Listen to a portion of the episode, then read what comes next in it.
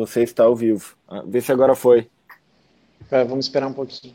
Porque tem um delay, né? Acho que agora foi, gurizada. Acho que estamos ao vivo, então, mais uma vez, com muita sim, alegria. Sim, tá rolando. Tô te vendo lá. Sim, tá rolando. Foi, agora foi. Sejam bem-vindos. Bem-vindos. Então, é. é. isso, é isso. A gente tá ainda. Bom, é... sejam bem-vindos todo mundo aí ao canal Transe no YouTube. A gente ainda está se familiarizando com o lance de botar as coisas no ar e, e resolver toda a função de bastidores. Mas é isso, que legal que, que a gente está com cinco pessoas aqui na sala e mais pessoas assistindo lá. E hoje a gente vai falar sobre o disco do Caime, né?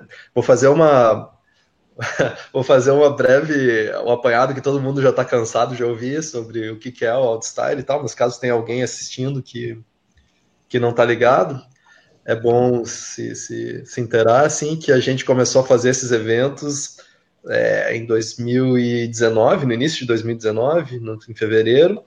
A ideia era se encontrar para ouvir discos, enfim, que alguém escolhia um disco, a gente se reunia para ouvir os discos juntos, para conversar e, e para ter o disco como uma espécie de intermediário afetivo né, entre as pessoas que estavam ali reunidas e as conversas não tinham nenhum teor técnico especial ou é, nenhuma, não era uma conversa de especialistas, era uma coisa, uma roda aberta de, de fluxo é, livre assim de pensamento sobre as impressões que o disco causava, como um lugar de a gente, a gente se propunha a fazer um lugar de audição segura, onde a gente pudesse falar o que vinha na cabeça mesmo, sem medo de ser julgado e tal, que em outros espaços às vezes a gente não tem. E, bom, depois que, que rolou o lance do isolamento social, a gente teve que encontrar uma alternativa e a gente está conseguindo fazer assim online, a terceira edição já que a gente faz online, depois de Criolo, Cartola, agora o Caime, que é um disco que foi escolhida pela Fernanda, que é essa, essa moça linda com um gatinho, uma gatinha no colo. e Uh, deixa eu ver mais o que, que eu posso falar sobre o Outstyle. Eu acho que é isso, né?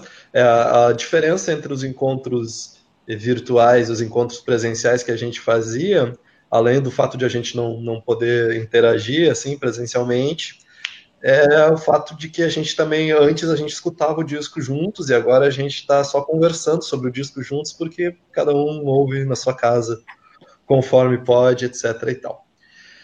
Décima quarta edição, Dorival Caime, é, Caime seu violão, é, que foi uma escolha muito sensível da Fê, e por isso mesmo, agora já tendo feito o introito todo, Fê, fica à vontade para falar sobre o disco, sobre coisas, curiosidades e por que, que tu escolheu ele, depois a gente vai abrir a conversa para todo mundo.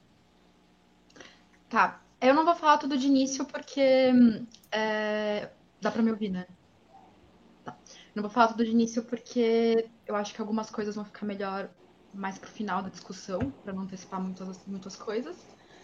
É, e antes de qualquer coisa, desculpem rabo e orelha na tela, porque minha gata Clarice, às seis horas da tarde, geralmente ela quer colo. E se eu não der colo, ela vai ficar miando e vai atrapalhar tudo. Mas então, de maneira breve, é...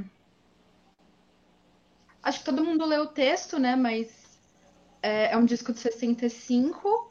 O disco, ele é um compilado de músicas que foram lançadas no primeiro álbum do Caime, é, Canções Praieiras, e no terceiro, o Caime e o Mar.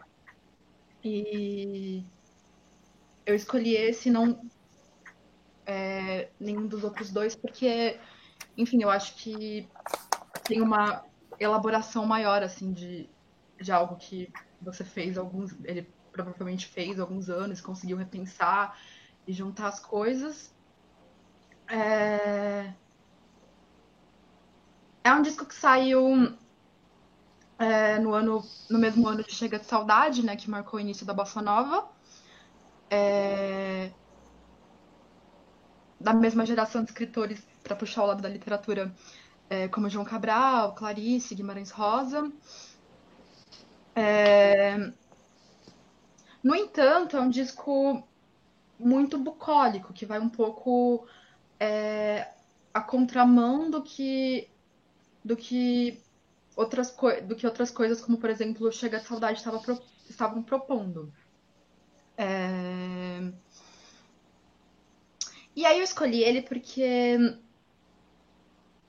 eu estava conversando com o Gustavo depois do encontro sobre o Cartola e me ficou muito a questão que algumas coisas são mais interessantes para serem escutadas em período de isolamento do que outras. Claro que isso é uma questão muito subjetiva, porque é, não dá para controlar o que cada canção, o que cada letra, o que cada arranjo vai provocar em uma pessoa, mas é, o disco do KM, em termos gerais, assim, ele puxa, ele é, muito, ele tem um, um, um lado que puxa muito para a coletividade, para a questão da saudade, de algo, de uma saudade, de uma saudade de uma experiência coletiva, que eu acho que é o que está pairando sobre todos nós no momento. Então, é, eu acho que seria um bom disco para as pessoas escutarem com,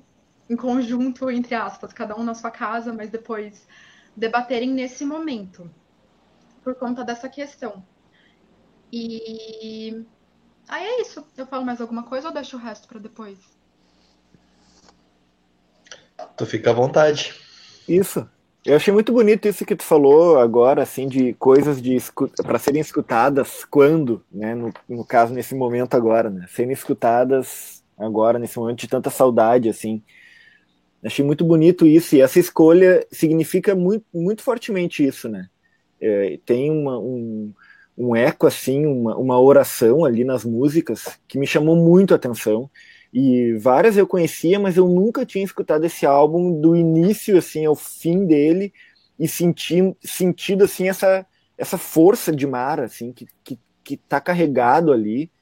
É, é muito forte mesmo escutar e ressignifica os sentidos de estar juntos, né? Quer dizer, escutando a gente está junto de, e, e, hoje, estando distante, é estar junto, porque é estar querendo que as pessoas sobrevivam. Então tem uma ressignificação bem bonita nisso que tu falou, assim. Isso é um ponto interessante de é, várias questões, várias canções que eu conhecia, mas que eu não sabia que estava naquele álbum, porque eu acho que o Caime tem muito disso. É... Não só por ele ter sido um marco importante, é, ou por ele ter sido regravado por vários cantores depois, mas tem muitas canções que elas estão dentro do nosso imaginário, quase do nosso inconsciente coletivo, e é algo que está muito marcado, assim, desde a infância. A gente não lembra quando foi a primeira vez que a gente escutou, quando que aquilo entrou na gente. Então, eu acho que é uma coisa é... tem muito da saudade de um momento que a gente já viveu e a vontade de viver isso de novo, mas na própria letra, na, na, na própria, nas próprias coisas que ele propõe na música, isso também está marcado. Então, foi mais ou menos por isso que eu escolhi esse álbum. Porque foi algo que me ficou do último encontro do Caíme, essa experiência coletiva, e o quanto que isso fazia falta é, nesse momento que a gente estava vivendo, então eu tentei pensar em algo mais ou menos na mesma linha.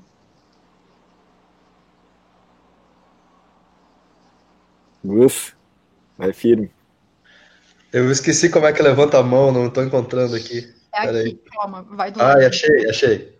Mais assim. E também estamos, então, então pouca gente assim, num um petit comitê, uma pequena família, nós estamos aqui. Eu acho que talvez nem precisa mesmo, vai, dá para ir atropelando assim, que vai ser mais carinhoso do que qualquer outra coisa. Então tá, vamos reduzir o, o, o o esquema burocrático da mãozinha. É,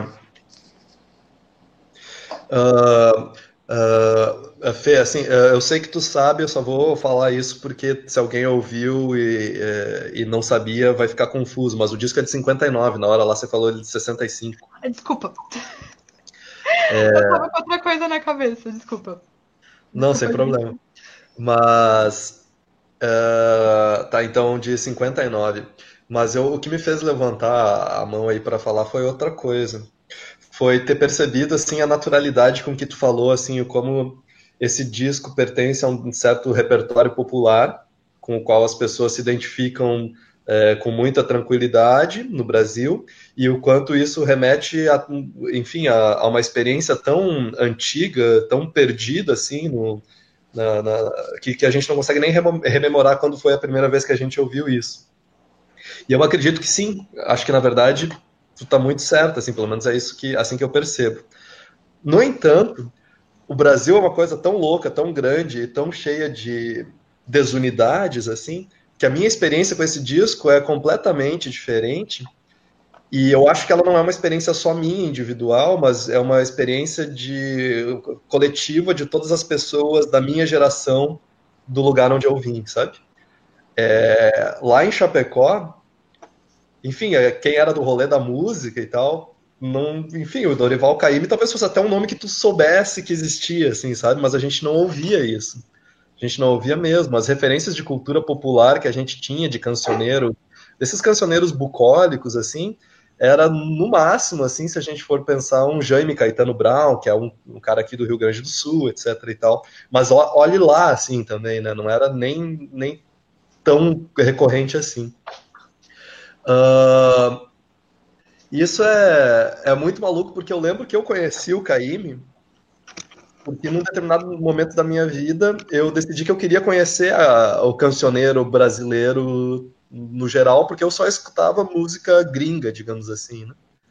E aí eu comecei a pesquisar, enfim, lugares que, que me pudessem me dar as portas de entrada, assim. Aí eu achei uma lista da Rolling Stone com, com votação de, de vários jornalistas e músicos brasileiros e tem dois discos do Caíme nessa lista e foi aí que eu ouvi os dois. Um deles era o, o Caíme Seu Violão eu já tinha meus 20 bolinha ali, 23, 24 anos talvez. Então uh, uh, eu conheci bem tarde e, e foi, foi uma experiência muito bonita, claro, mas não foi uma experiência, digamos assim, dessas, é, que, enfim, que, que, que, ao qual eu cheguei sem precisar me, me dispor. Foi uma, uma, uma, uma busca mesmo, assim, foi uma, uma coisa ativa que eu tive que ir atrás. E Aí isso me faz pensar, para finalizar o que eu estou querendo dizer, o quanto. Bom, tem um. Eu acho que é bem perceptível, assim, que. Né, o Caíme ele está falando de, uma, de um lugar, assim. É um lugar que tem essa.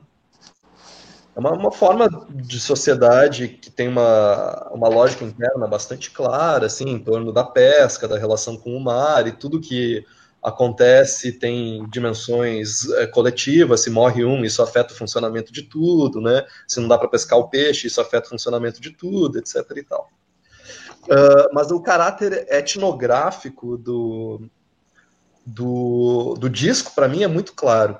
E agora, eu não sei dizer, perceba, se isso é tão claro para todo mundo, porque quem tem uma associação mais. Uh, mais direta, mais da infância, com esse Brasil litorâneo, da pesca, etc. e tal, e da praia, talvez isso seja simplesmente uma canção sobre o seu universo, assim. Mas para mim, que cresci a 600 quilômetros do mar, assim, uh, numa, num contexto sociocultural totalmente diferente desses tra tradicionais que a gente costuma entender de brasilidade, para mim é como se o Caíme tivesse é, estudando e meio que observando assim um tipo de gente, sabe? Uh, e aí, então, é como eu digo, eu não sei se esse eu lírico dele se posiciona dessa forma ou se esse é, é se essa é a dimensão da minha audição em, na relação com o eu lírico dele. Uh, eu, eu, só queria comentar uma, uma questão que acho que tem a ver com isso que você estava falando, Gustavo, que é com relação a esse caráter etnográfico. Né? Uh, eu acho que esse disco uh, pensando nos outros, nos outros três que a gente já escutou, ele é o que me, menos se parece com tudo que a gente já escutou. Porque tudo que a gente já escutou, em alguma medida, é, falava de uma realidade parecida com a nossa, assim, né? No, nesse conjunto, ou um pouco diferente, mas uh, de alguma forma era um mundo urbano, na maioria das vezes, periférico ou central, uh, mas um mundo, um mundo urbano com algum traço, a gente podia ver no Cartola algum traço desse, desse mundo antigo e tal, mas que da, das lavadeiras, né, de outra realidade, mas que continuava sendo urbano. Esse eu acho que ele traz essa marca de não ser urbano, mas essa marca de não ser urbano traz outros símbolos, outros significados, né, outros significantes, sei lá, que a gente não estava lidando e que para mim, ouvindo agora, foi estranho. Porque, e daí eu comecei, eu ouvi a primeira vez e tal, claro, já conhecia todas as músicas e tal, mas tentei é, escutar como se eu nunca tivesse escutado. Como, como seria se eu não conhecesse tal essas músicas, né? Porque às vezes quando a gente naturaliza, a gente perde essa coisa assim do, do estranhamento. E daí eu comecei a perceber que tem várias coisas que me criaram um estranhamento, acho que um, algumas diferente, uh, diferentes das que criaram em ti. Mas eu acho que em alguma medida elas têm o mesmo, a mesma raiz, que é como olhar para um mundo que eu não estou familiarizado. Né? Um mundo que lida com as coisas como se elas tivessem uma natureza humana. Isso é muito louco. Tipo, vamos chamar o vento. Como assim vamos chamar o vento, sabe? Uh, e o vento ele, ele tem uma propriedade humana in, uh, impressionante, assim, quanto como o mar. E aí comecei a ver que as canções elas traziam e elas no diálogo delas, no diálogo que elas criam, elas trazem a morte, mas não é uma morte no sentido do que a gente está habituado a viver, uma morte so sofrida, uma morte de luto. Claro, isso também é um elemento, mas é doce morrer no mar, tipo, sabe? Doce morrer no mar é, é, traz uma contradição que é de um outro mundo, que não é do nosso mundo.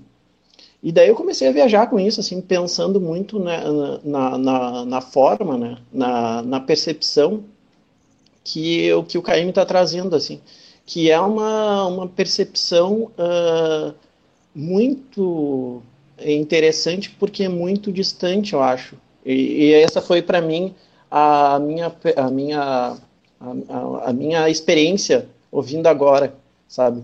Também de um estranhamento, mas um estranhamento de quem não está habituado com aquele mundo ali e tal, e que está vendo as coisas com a mesma humanidade que, que teriam os atores, sei lá, mais principais ali, o pescador e tal. Queridos, eu não vi quem exatamente levantou a mão antes. Acho que eu foi a Beta. Eu levantou? Antes, deixa a Roberta falar antes. Então tá, fala Beta e depois a, a, mas... retorna. Tá. Oi, gente, tá me ouvindo? Uhum. Sim. Ai, desculpa, caiu. A internet não tá muito boa mesmo. Não, é que eu queria muito comentar a fala do. Hum, ai, eu tenho que Thiago. pedir. Thiago, eu? isso. Thiago. É, uhum. é que eu tinha que ter botado o nome ali, mas eu tô no celular e não consigo. É, e eu tô no celular, então tá um pouco difícil pra mim, porque ainda não, entendi, não consegui mexer direito no celular. Eu, aquela outra vez eu tava no computador, e daí é tudo mais fácil, né? Sim. Mas, bom, primeiro eu queria dar oi pra quem tá nos assistindo também, né? Uh, e hum, tá só dizer que a fala do Thiago me lembrou. Eu queria falar outras coisas, mas eu vou falar depois, tá? É bem rapidinho, só um parênteses que dialoga com o Thiago, que eu achei tão interessante que ele falou um, que, como é que é, eu anotei aqui, vendo as coisas com humanidade, né? Se referindo coisas como, por exemplo, o mar e o vento, né? Tornando ele como humanos, né? E é que assim, eu não sei, Tiago, se tu conhece, se tu já, já, teve alguma ligação com religiões de matriz africana. Isso, era esse é o ponto. É, é exatamente isso. Uh, se vê as coisas, né, a natureza como como, né, uma entidade, né? Uhum. Então, sim, o mar ele vai conversar, ele vai e o mar é Iemanjá, né? Ela sim. o Orixá do mar, que ele fala várias vezes no, nesse CD, né? E nas músicas dele. Então, o por isso que é doce, né? Tu morre nos braços dela. E aí eu só, só não, queria, não quero me alongar muito assim nisso, mas é que eu acho isso tão lindo, sabe? Isso é uma das coisas essa visão né, de mundo e do espiritual, eu acho de uma beleza, e é essa palavra beleza é a mesma que me remete a esse CD do Caime, né? Tipo, parece, e com o violão e com o teor das músicas, tu vai ouvindo, tu vai se sentindo nesse lugar praiano, né? E hum, é, eu só queria falar, isso do mar É, que daí tu morre nos braços de Iemanjá, né? E do vento também, que seria Yansan, né? Nas, nas religiões de matriz africana, o vento é a orixá Yansan. Que ele refere... Ah, veio uma última coisa que eu lembrei. O, o, CD dele me lembra muito os livros do Jorge Amado. E uhum. também tem muita essa coisa do... Esse diálogo com os orixás e essa, e essa comunicação com a natureza dessa forma mais espiritual, né? Mais religiosa. Era isso. É, é Doce Morrer no Mar, inclusive, é, parte, o, a parte que não é o refrão foi composta pelo. foi escrita pelo Jorge Amado para um livro, O Mar Morto. Mas já que você tocou nesse ponto, aí para responder a questão do Gustavo, é, pensando no Jorge Amado também, e em boa parte da intelectualidade da Bahia desse período, eu acho que a cultura, sim, a cultura tinha um caráter etnográfico bastante grande. É, eu acho que isso serviu também é, para impulsionar a intelectualidade baiana que surgiu depois, Gil, Caetano, Betânia e tal. Mas eu não vejo só um caráter etnográfico nesse eu lírico do Caíme, porque eu também eu encontro algo da dimensão oral, que é como se ele fosse, como se ele se colocasse na posição de um contador de histórias de uma comunidade que vai é, contar as coisas que acontecem no dia a dia, as memórias, é, quem parte, quem fica. É... Só que a grande questão é que ele está contando, ele está ele, ele tá dialogando intimamente com essa comunidade, então ele é, eu acho isso muito interessante porque é, o que acontece muitas vezes é que o intelectual quer se colocar enquanto porta-voz do de, de, um, de, uma determinada parte da população, só que está sempre falando dessa parte da população é, para o resto do mundo. O Caime também está falando para o resto do mundo, obviamente, ele gravou já fora da Bahia, no Rio de Janeiro, só que a forma como ele constrói é como se ele realmente estivesse em diálogo com esse povo, não com o resto do, com, com essa parte da população, não com o resto do mundo. Então acho que além do caráter etnográfico tem essa questão de ele se coloca como um contador de histórias. E aí é, a outra parte Tá, vou comentar o comentário do Thiago e depois da Roberta. Na verdade, eu vou comentar os dois juntos. É... É... Sobre o que o Thiago falou, por ele se colocar nessa posição de contador de histórias e por ele estar tá dialogando intimamente com é, essa comunidade representada por ele, de certa forma é como é, se ele estivesse dentro das lógicas dessa própria comunidade, que, que é algo que está um pouco fora da história, um pouco fora do tempo, um pouco fora da, da, da nossa lógica de mundo, de sociedade. É, e é como. É, é como se fosse um mundo fechado, é, quase no sentido do, do, mundo que os gregos viam assim na época, que era um, um, um, mundo que. Desculpa dar essa volta, assim, mas é que eu não, eu não consigo pensar em outro exemplo. Mas é que um, era um mundo que respondia as próprias lógicas. Isso tem a ver também com, a, com as forças da natureza, as forças divinas e tal. Então, é... o ciclo da vida e morte, nesse mundo, ele, ele, ele é visto de uma maneira diferente. Então, é... tá aí a questão do É Doce Morrer no Mar, ou em várias outras músicas isso aparece também, porque é algo que está que é quase constituinte dessas pessoas, desses personagens do Caime, como se eles não pudessem existir fora disso. Não é, é, Aí eu acho que ele se difere um pouco do Jorge Amado, porque o Jorge Amado tem muito disso, assim, do, do personagem que cresce de um jeito e de repente dá um salto na vida e tudo muda. Os personagens do Caime não são assim, eles vivem, eles, eles, eles são feitos por esse mundo, do mesmo jeito que esse mundo é feito por eles. Então eles não podem, eles não podem simplesmente sair disso, até porque não, não é algo que está dentro deles, assim, querer sair disso. Tem uma, uma é, uma das últimas canções que é muito forte para mim, isso, que é o, o Promessa de Pescador, que ele diz que. É, que ele tá fazendo uma prece para Iemanjá, e aí ele diz que vai. É, que vai pedir pro filho dele levar um presente para ela, para ela proteger o filho dele, como ela protegeu ele, porque o filho dele também é do mar, e, e isso é uma coisa muito forte, assim, porque ele viveu a vida inteira dele no mar, e o filho dele também vai viver, assim, não, não, existe isso, assim, o meu filho vai fazer outra coisa, assim, é algo que não, não tá dentro dessa lógica. E aí também essa questão dos deuses é, é... além da questão do candomblé, é... tem muito esse caráter ambivalente, assim, não é, não é o Deus cristão que é sempre que teoricamente é sempre benevolente, assim, você tem que agradar ao Deus. Então, é por isso que o mar, a natureza, as forças da natureza, às vezes elas são bonitas, às vezes elas são cruéis e densas. E Iemanjá às vezes protege, às vezes não protege. O mesmo vento que, que traz o, a, o peixe, que vai trazer o dinheiro, é o vento que vira o barco. Então, é, e dentro dessa lógica de, de, de funcionamento, é, é, algo que você está tentando lidar, é, é, como se eles estivessem tentando lidar com isso é, como algo, algo, como é que eu posso dizer? Não é uma punição, como seria, por exemplo, é, numa visão judaico-cristã, que ah, teve uma tempestade porque Deus está punindo. É algo que acontece. E, e eles vão sofrer por isso, evidentemente, mas é algo que está dentro do ciclo, daquele ciclo, daquele ciclo que existe naquele ambiente.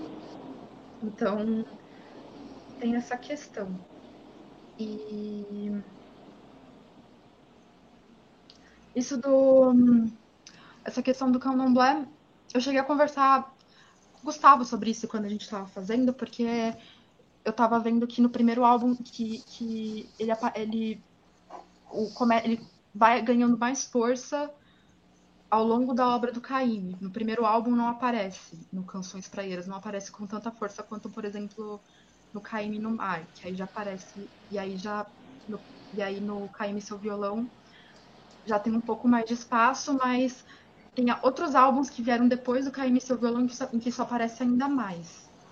Que eu acho que também é uma coisa interessante, assim, mas não, não, não não sei qual era a relação dele no primeiro álbum, porque isso não apareceu tanto assim quanto nesse. O, o Gus levantou a mão também. Pega a bola aí.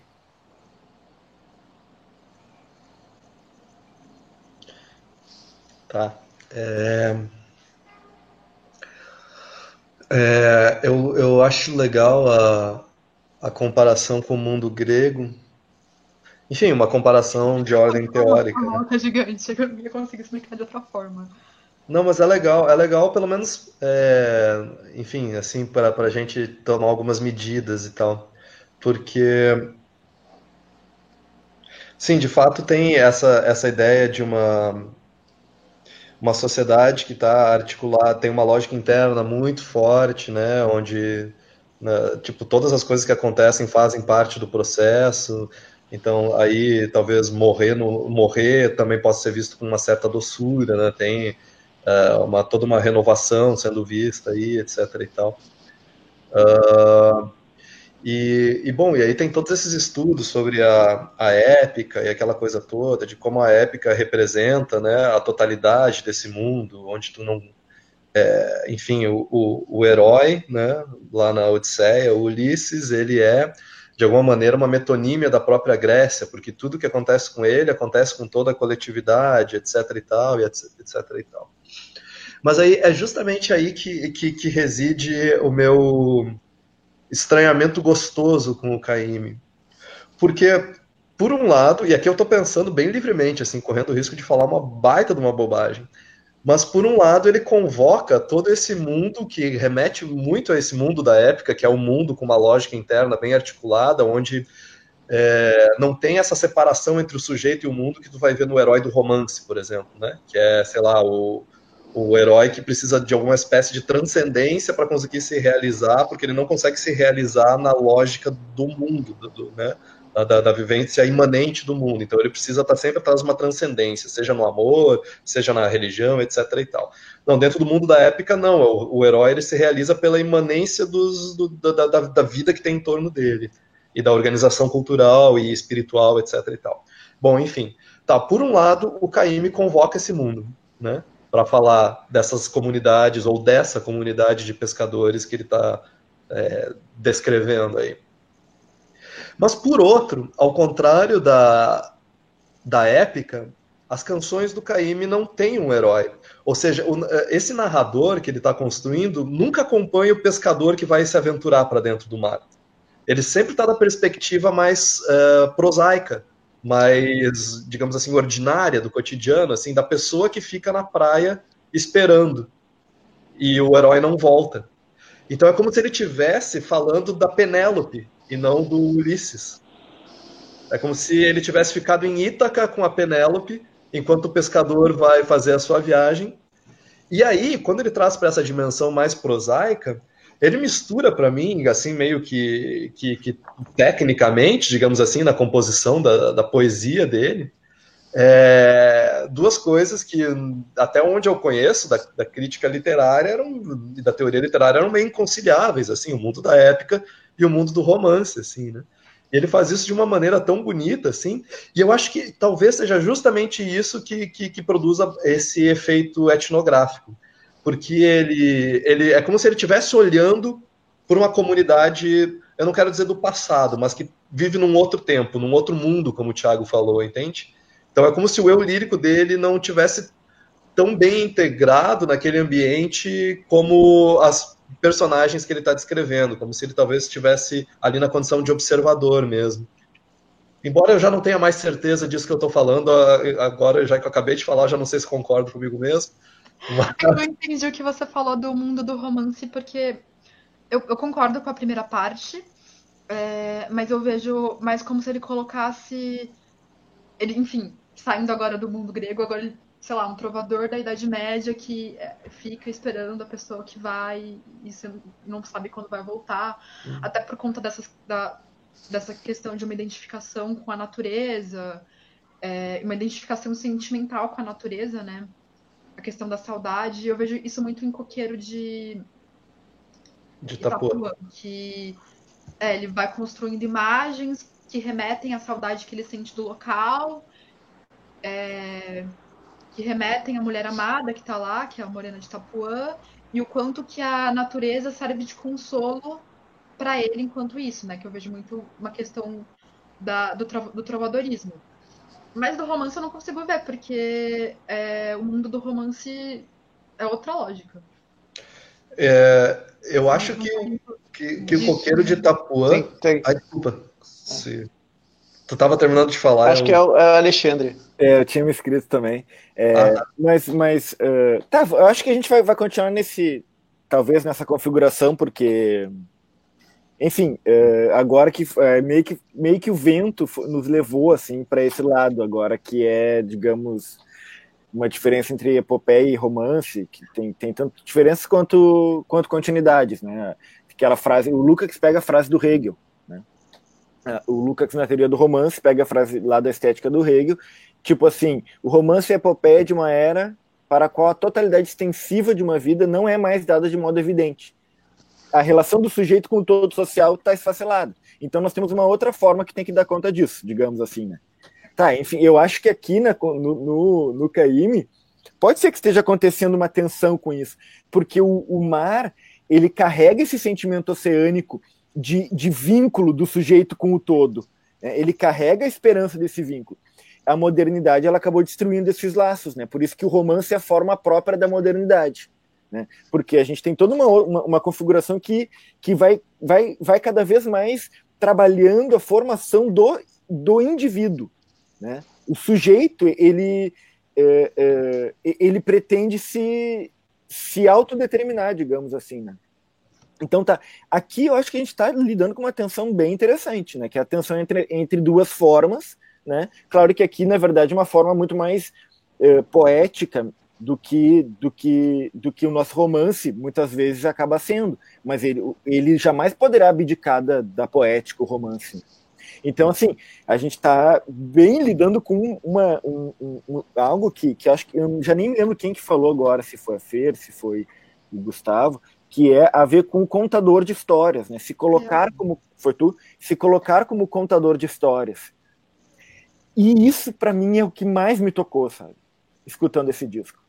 E acho que o Gustavo falou, falou bonito quando ele disse que muitas vezes é essa a gente se, se identifica com a posição dessa pessoa que ficou ali na beira da praia, essa mãe ou esse pai, né? Uma, hora é a mãe, uma hora é o pai. Tem aquela coisa da lenda. A mãe diz pro filho: não vai na praia lá, tal, não vai.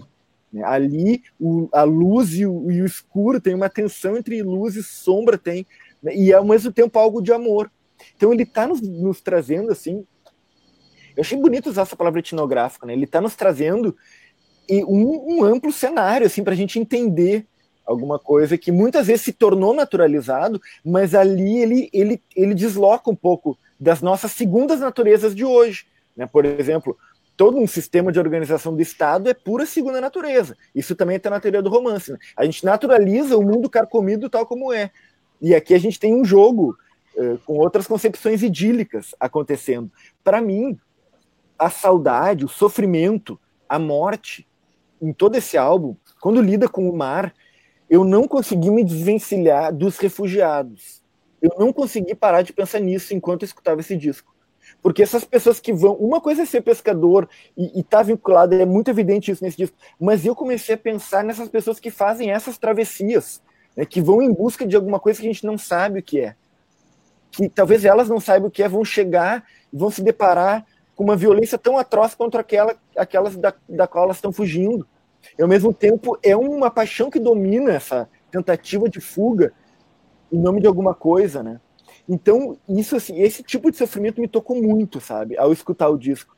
E eu queria compartilhar isso, porque são linhas de fuga que a gente vê, né? A Fê disse, ah, falando com o Gus, me, a gente queria ver alguma coisa que daqui um pouco ecoasse ainda a, vo, a voz do, do Cartolo nesse nosso momento difícil.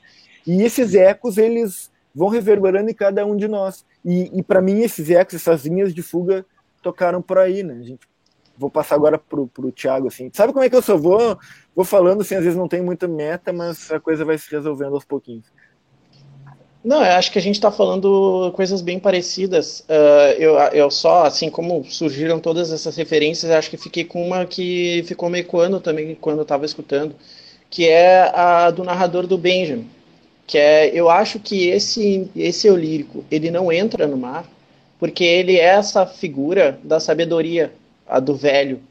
A do velho que sabe dos perigos do mar, que sabe uh, do exercício do trabalho do pescador e que fica uh, anunciando, aconselhando. E é interessante que esse é o terceiro disco que a gente escuta em sequência, que traz o conselho. Né? O, o, o, do Criolo tinha o conselho no início das músicas, uma voz externa que dizia: Olha só, não sobe o morro agora, não sei o quê. Depois tem o Mundo é um Moinho, do Cartola, que é, que é uma música conselho, né? De alguém que tem uma sabedoria maior e tal. E esse disco parece muito esse universo do, do velho, né? Uh, e não por acaso o Benjamin uh, faz questão de, de colocar lá naquelas figuras uh, estereotípicas lá a ideia do cara do marinheiro, né? Do cara que, que viveu o mundo? Nesse caso aqui é um outro mundo, é, é, mas ele passou por, aquela, por aquelas experiências e por isso ele pode falar sobre elas, conhece aquelas pessoas e tal. E eu acho que esse universo do, do, do conhecimento né, é, é bem interessante. Uh, só que eu, eu, fico, eu também fico pensando nisso, pá, por que, que não entra? Né? Porque o, o livro do, do Hemingway, né, o, velho, o Velho Mar, é o velho tentando, levando às últimas consequências a incapacidade física para mostrar que ainda pode, né? que ele pode desafiar o mar e tal. E esse personagem aqui não está fazendo isso. Pensando também na morte e a morte do Kim Casberro d'Água, que é o cara que vai morrer duas vezes porque a morte só é possível no mar. Né? Ele tem que entrar, ele tem que ir para dentro do mar e tal. Mas eu acho interessante esse, essa figura que observa, né? Que é uma figura que observa e que meio que já sabe como as coisas funcionam. Né? Meio que, que tem o domínio dessas outras entidades do mar, uh, sabe de, de, de, dessa postura traiçoeira, né? Dessas, desses, desses ambientes e desses uh, animais. Daqui a pouco o Curimã. Até é por isso que eu comecei a falar disso também. Porque eu, eu acho que completamente é a cultura afro que está falando aqui. Mas eu acho que também tem uma cultura indígena. Né? Quando ele usa curimã, é uma palavra indígena. Né? E é curimã lambaio, é peixe traiçoeiro. Né? Então, eu acho que, que o universo da uh, o universo é, afro está muito presente aqui em Iemanjá, nas entidades e tal, mas eu acho que tem uma força também uh, nessas músicas de um universo indígena, né? dessa percepção, dessa outra percepção de mundo, de uma sabedoria que não que não uma sabedoria uh, daqui a pouco é, somente uma sabedoria marcada por uma tradição ocidental, né? é, europeia, mas também uma tradição, um, um, um arcabouço de cultural de matrizes africanas e indígenas, né, que estão ali nesse caldeirão, né, construindo essas, essas imagens, construindo essas figuras e tal, uh, e, e, trazendo essas ambivalências, né, que são constitutivas da percepção de mundo deles e tal. Enfim, eu acho que teria mais coisa, mas enfim, eu vou deixar assim. É, que bom que você tocou nessa, nesse ponto, que eu tava, eu ia falar isso.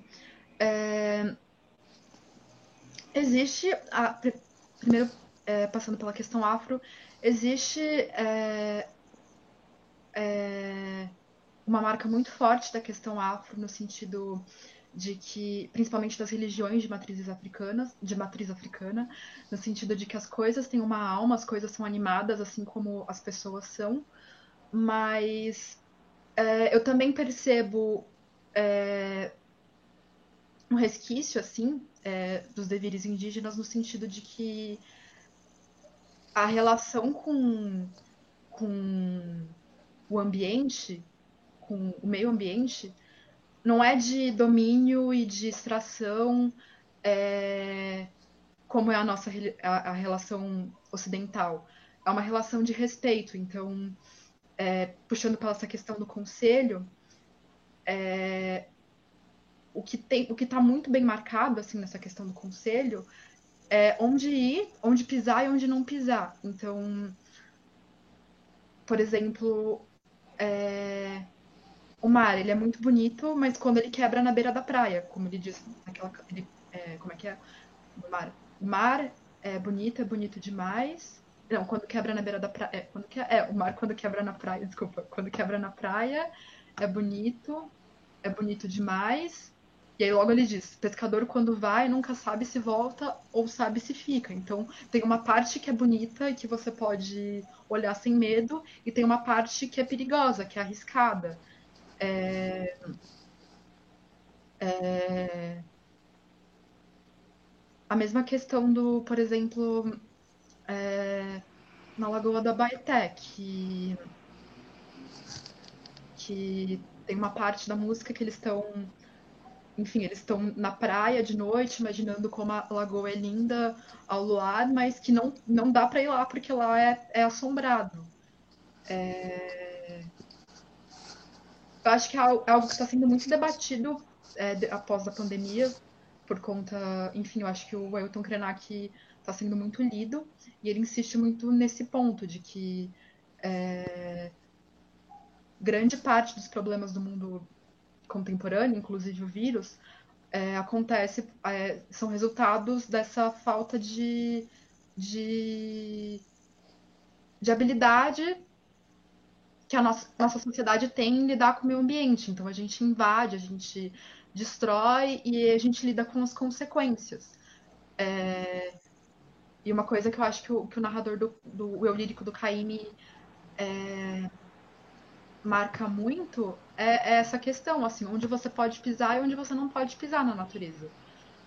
E isso que você falou do Benjamin, eu concordo, porque, inclusive, pelo que eu me lembro, é, o... as únicas músicas em que ele se coloca, em que o narrador se, é, se coloca assim, que, que ele não está falando sobre a vida de outras pessoas,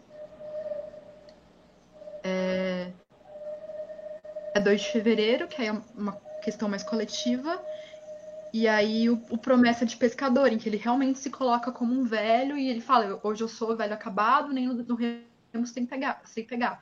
Então é a única que ele se caracteriza, né? em todas as outras ele tá falando sobre a vida ou sobre a morte de outras pessoas.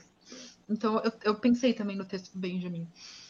E é isso. Dei várias voltas, gente. Desculpa, já falei da Grécia, já falei do Krenak, já falei de tudo. Tá ótimo, tá ótimo. Acho que o Gus queria falar, né? Gustavo? Uh, não, o, o, que eu queria falar era só um comentário em relação ao que a Fê falou antes, porque ela tá certa, assim, quando ela diz que é difícil de ver o universo do romance ali nesse sentido do de que não tem realmente esse sujeito que está querendo, uh, enfim, entrar nesse processo de, de, de, formar sua individualidade a ponto de se separar da, da, da, lógica de funcionamento de tudo que tem ao redor, né? No entanto, eu acho muito estranho, no, num sentido bom, assim, ver esse universo do mundo do mundo com a lógica interna muito fechada, assim, sem a jornada, assim, sabe? Que parece que para mim é uma coisa que ficou muito casada, assim, no, no lance da, de, da, da, da Ilíada, da Odisseia, mesmo da Eneida e tal. Do, com, com o narrador ou o observador parando ali na praia e dizendo, ah, o pescador foi, sabe? Vamos ver se ele vai voltar. Uh, eu, e eu acho que isso dá uma dimensão mais prosaica, assim, né? Tipo, tu não vai ver a aventura acontecendo. Tu vai só saber dos resultados dela depois, né? O resultado que é a vida ou a morte. Uh, e enfim, o comentário que eu queria que eu queria fazer era só isso, só dizer que sim, de fato. Uh, e sobre o, o Abaeté, que nossa, eu, essa canção me toca demais, eu acho ela muito linda. Ela é uma das poucas, eu não sei contar aqui nos dedos, mas é uma das poucas canções mais líricas, assim, no sentido que tem muitas que são narrativas, né? E essa é, ela é totalmente lírica, assim, assim é uma assim, cheia de figuras de linguagem e tal. E eu acho que ela, ela, ela fica um pouco. Se, se, o disco não tivesse essa música, seria outro disco. A gente poderia quase encarar ele como um disco, tipo, uma. Sabe aquelas ópera rock que fazem, assim? Uma ópera. ópera canção, sei lá o que que dá para dizer, mas, mas essa música ali, ela insere uma, uma outra dimensão, ela ressignifica todo o resto, assim, sabe? Acho muito bonita. Eu acho, eu acho que eu acho que ela também tem tons prosaicos, Gushi. Diga, fala. Mas eu acho que ela vai muito pela questão da, da, da quebra, né? Da expectativa. Tem uma parte, acho que no ponto no, no ponto mais lírico da música que ele tá é, é, a gente imagina como a lagoa linda é, aí do nada ele para e solta um resmungo, tipo, credo cruxo desconjuro, quem fala em Abaeté. Ele volta a cantar num tom lírico. Eu acho que ela De... tem umas quebras, assim. Desculpa, eu acho que eu me enganei. Eu, tava, eu falei da lagoa do Abaeté? Falou. Ah, eu Não, queria dizer a do coqueiro de Itapuã. De Itapuã tá. Isso, era ah, dessa tá. que eu tava falando. Ah, tá. tá. Essa do, do Abaeté, inclusive, qual o disco do Caetano que, que ele insere isso? Não sei se. Transa. O tran... Isso mesmo. E ele, ele, ele declama, né? Só a primeira parte, assim. Eu acho. A primeira parte da letra, né? Que é no Abaeté tem uma lagoa escura, rodeada de areia branca, de areia branca, de areia branca. E, e isso é muito importante para a música brasileira, para a poesia brasileira. Né? Eu, eu acho que o Gustavo foi precioso quando ele falou isso agora que essa, isso aí ele dá uma dimensão espectral para esse álbum. Seria um outro álbum, só que tu estava te referindo a outra música. Mas eu concordo que nesse caso funcionaria para essa letra, porque ela é, uma, ela é uma, um, um, um, tropicalismo muito forte, assim, né? Essa, essa música aí. Então, é, então ela bate, pelo menos em mim, ela bate assim, né? No sentido de me toca, assim. É, e eu queria chamar atenção assim para uma coisa que, que foi que um, algo que a Beta levantou antes e, e, que tinha a ver com o vento, né? E que o Thiago comentou também alguma coisa que, que tem a ver com a questão das orações. E isso também me chamou atenção nas, nas letras. Já na primeira, né, pescaria, uh, tem, tem, tem essa prece assim, louvado seja Deus, né? Uh, colhe a rede, o, o, canoeiro ele vai lá, ele, ele bate o remo, puxa a corda, colhe a rede, o canoeiro puxa a rede do mar, louvado seja Deus. É, é, é, uma é uma prece, é uma espécie de oração do canoeiro, né? É uma prece ao, ao, ao canoeiro. E, só que isso vai vir assim em outras formas, em formas plurais, assim. Mesmo quando o, o Chico Ferreira e o Bento, né? Eles têm essa história de que eles vão e não vão voltar. Um, tem, tem, dentro de, de, toda essa coisa da prece, algo me lembrou, e, e eu não sei se isso. Se, e, isso aí acho que é puro freestyle mesmo. Né? Na, sua cama de noivo, no colo de Iemanjá, né? ele foi se afogar nessa cama de noivo, no colo de Iemanjá. Dá quase um ar assim de quase suicídio para aquela, aquela entrega. Assim. E aí me lembrou a Alfonsina Ilmar, que ficou eternizada pela voz da Mercedes Sosa, em relação à poeta, né, que ela, uh, ela foi cantar. Opa, ô Vlad, seja bem-vindo. Como é que estamos? Estamos aí. Beleza, vamos lá. Vamos receber mais uma vez. Eu estava aqui fazendo uma associação com a Afonso Elmar, que aí tem essa letra, as, as cinco sirenitas que llevarão por caminhos de algas e de coral, e ela vai cantar lá com as sereias, ela vai encantar as sereias. Então isso tem mais algo que nem, que nem que, no acústico do Legião, né? Aí ele diz assim, isso é quase um fado grego, né? Tá, tá tocando uma coisa super urbana e ele faz aquela referência, assim, que é, é, é acho que isso é bem importante para o nosso, nosso tropicalismo, assim. Bom, mas eu queria chegar na questão do vento, que eu vou, eu vou com a minha vela, vai me levando para tudo quanto é canto, mas o meu lance era, era chegar na questão do vento, porque eu gostei muito disso, né? Na música O Vento, isso também é uma oração. Vamos chamar o vento, né? Vamos chamar o vento. Então, assim, é, ele é uma evocação. Isso, para mim, assim, foi. E aí tem essas palavras que me pareceram indígenas, também, Curimã, Curimã e Lambaiô, não sei é, se são exatamente é, indígenas, assim, mas são tantas línguas das indígenas, né? Que a gente até se equivoca ao falar assim, é indígena, porque é tão plural a questão. Uhum. Mas, enfim, o, o, essa questão da oração, né, a Beta falou que, que, que o vento é, é Yansan, uhum. então acho que isso aqui me chamou muita atenção, assim, né? Iemanjá também, todas essas preces a Iemanjá que tem ali, uh, são músicas de prece, assim, acho que isso nos, nos dá um, um, um, um nos dá um encontro com algo tão profundo em nós, assim, quando a gente escuta em tempos tão difíceis isso, né? É, eu, particularmente, preso num apartamento, assim, tenho só uma janela, sabe? E, e ao mesmo tempo eu imagino esse mar, eu, eu, essa coisa de se jogar assim, né?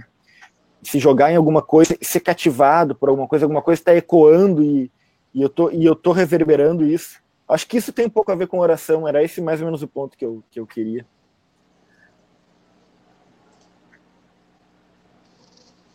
Quem que pega a palavra?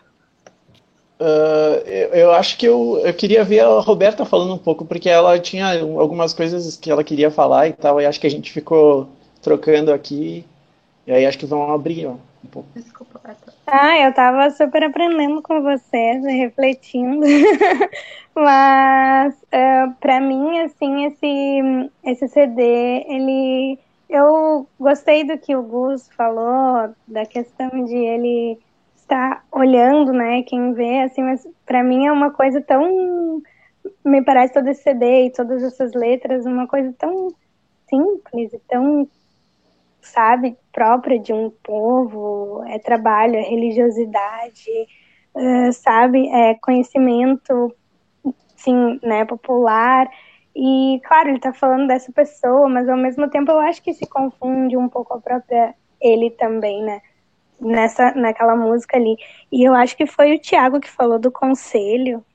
Uh, e eu lembrei da última música, que a última música, ela também é um conselho, né? É, para mim, ela é, é, bem marcada, assim, que é o conselho.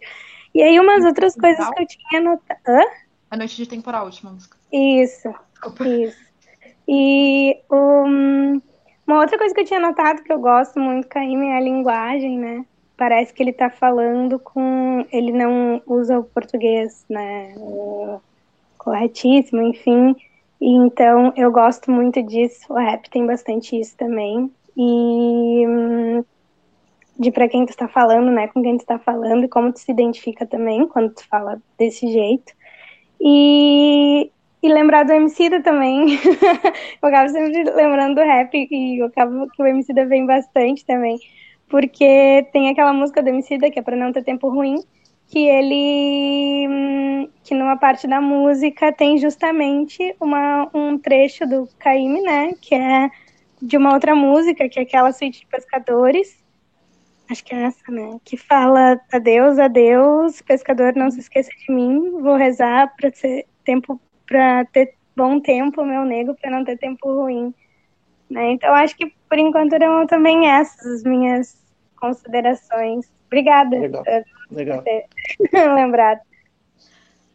Isso é... na... Ai, desculpa. Não, vai lá, vai lá.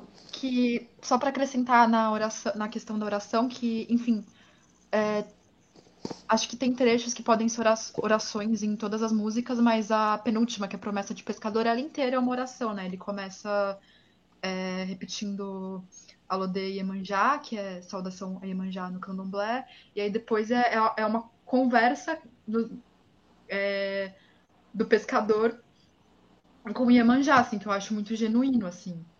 Então, é... eu acho muito bonito isso aqui. É, é uma oração que parece que é uma oração que, que se cria, não uma que se aprende e se repete. Ah, eu, enfim, era só isso mesmo. Que eu acho bonito esse ponto. Uh, o Gustavo? Esqueci que a gente podia se atravessar, fiquei levantando a mão de novo. É... Uh, eu não quero encerrar essa conversa, se alguém quiser retornar para ela de boa, mas eu queria chamar a atenção para uma coisa que não foi um assunto aqui que a gente não tocou ainda, que eu acho bastante evidente quando eu ouço o disco, que é a dimensão da, da relação dele com o violão, né? A gente falou das letras, um monte assim. Mas ele usa o violão, e não só o violão, mas a voz na escolha das melodias e tal, uh, de uma maneira bastante é, é, descritiva, assim, e, às vezes até convocando uma sonoplastia, certo? E tipo, é, usando, enfim, é, a, na, na, a canoa voltou só, esse é o nome, o nome da canção, é a canoa voltou só, né? A jangada. A jangada, exato ele, a melodia ela vai num, num, num decrescendo que pula assim é, notas grandes intervalos de notas até terminar numa nota muito grave assim de uma maneira quase é, fúnebre assim sabe? E ao mesmo tempo em vamos chamar o vento ele, ele canta lá e daí depois é, é, assobia para chamar chamar o vento ou para imitar o vento não sei. E na primeira canção que é aquela né de, de, de joga a rede no mar e tal, e daí bate o remo, puxa a corda, colhe a rede, não sei o que, não sei o que, que tem esse movimento cíclico do, do trabalho, né, da, da, da, coisa repetitiva, etc. e tal. Então, eu acho que ele também está sempre descrevendo na maneira como ele, ele arranja as coisas, assim, né? E eu acho que isso ajuda bastante a criar uma dimensão visual, cinematográfica, assim, para o negócio que alimenta bastante a imaginação. Eu não sei se vocês têm a mesma impressão que eu. Eu acho que eu acho que total, total. É, essa, essas construções uh, rítmicas e também de uh, fraseado, elas trazem muito essa coisa das canções do trabalho mesmo. É, essas repetições uh, que são bem frequentes e tal. É, a ordenação das coisas, né? Tudo, tudo acontece como se tivesse mesmo uma rotina e joga e joga rede, puxa o peixe e tal. Tem, tem uma construção desse tipo Uh, uma coisa que me chamou a atenção e a Roberta tinha comentado é a questão da linguagem, que eu acho que também tem a ver com isso, assim, né?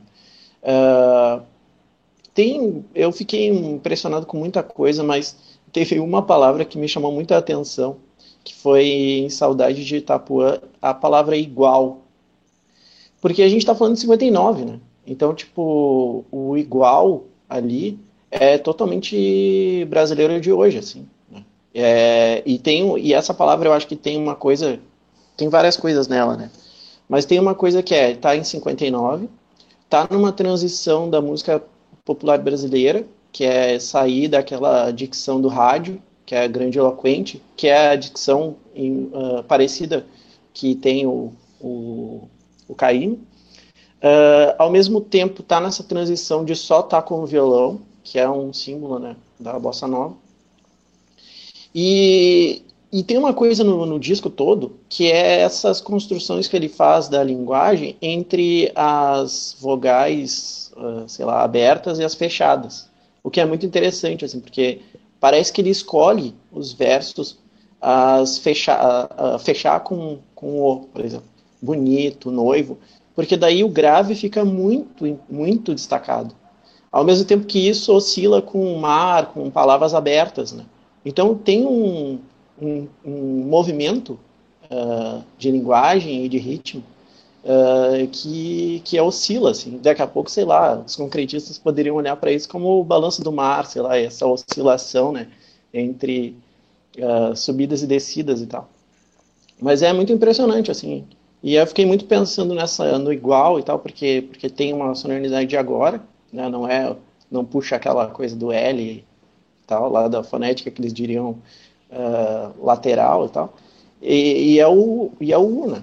É igual como a gente usa hoje e tal. Então, é, isso me chamou muita atenção por ser um disco de 59.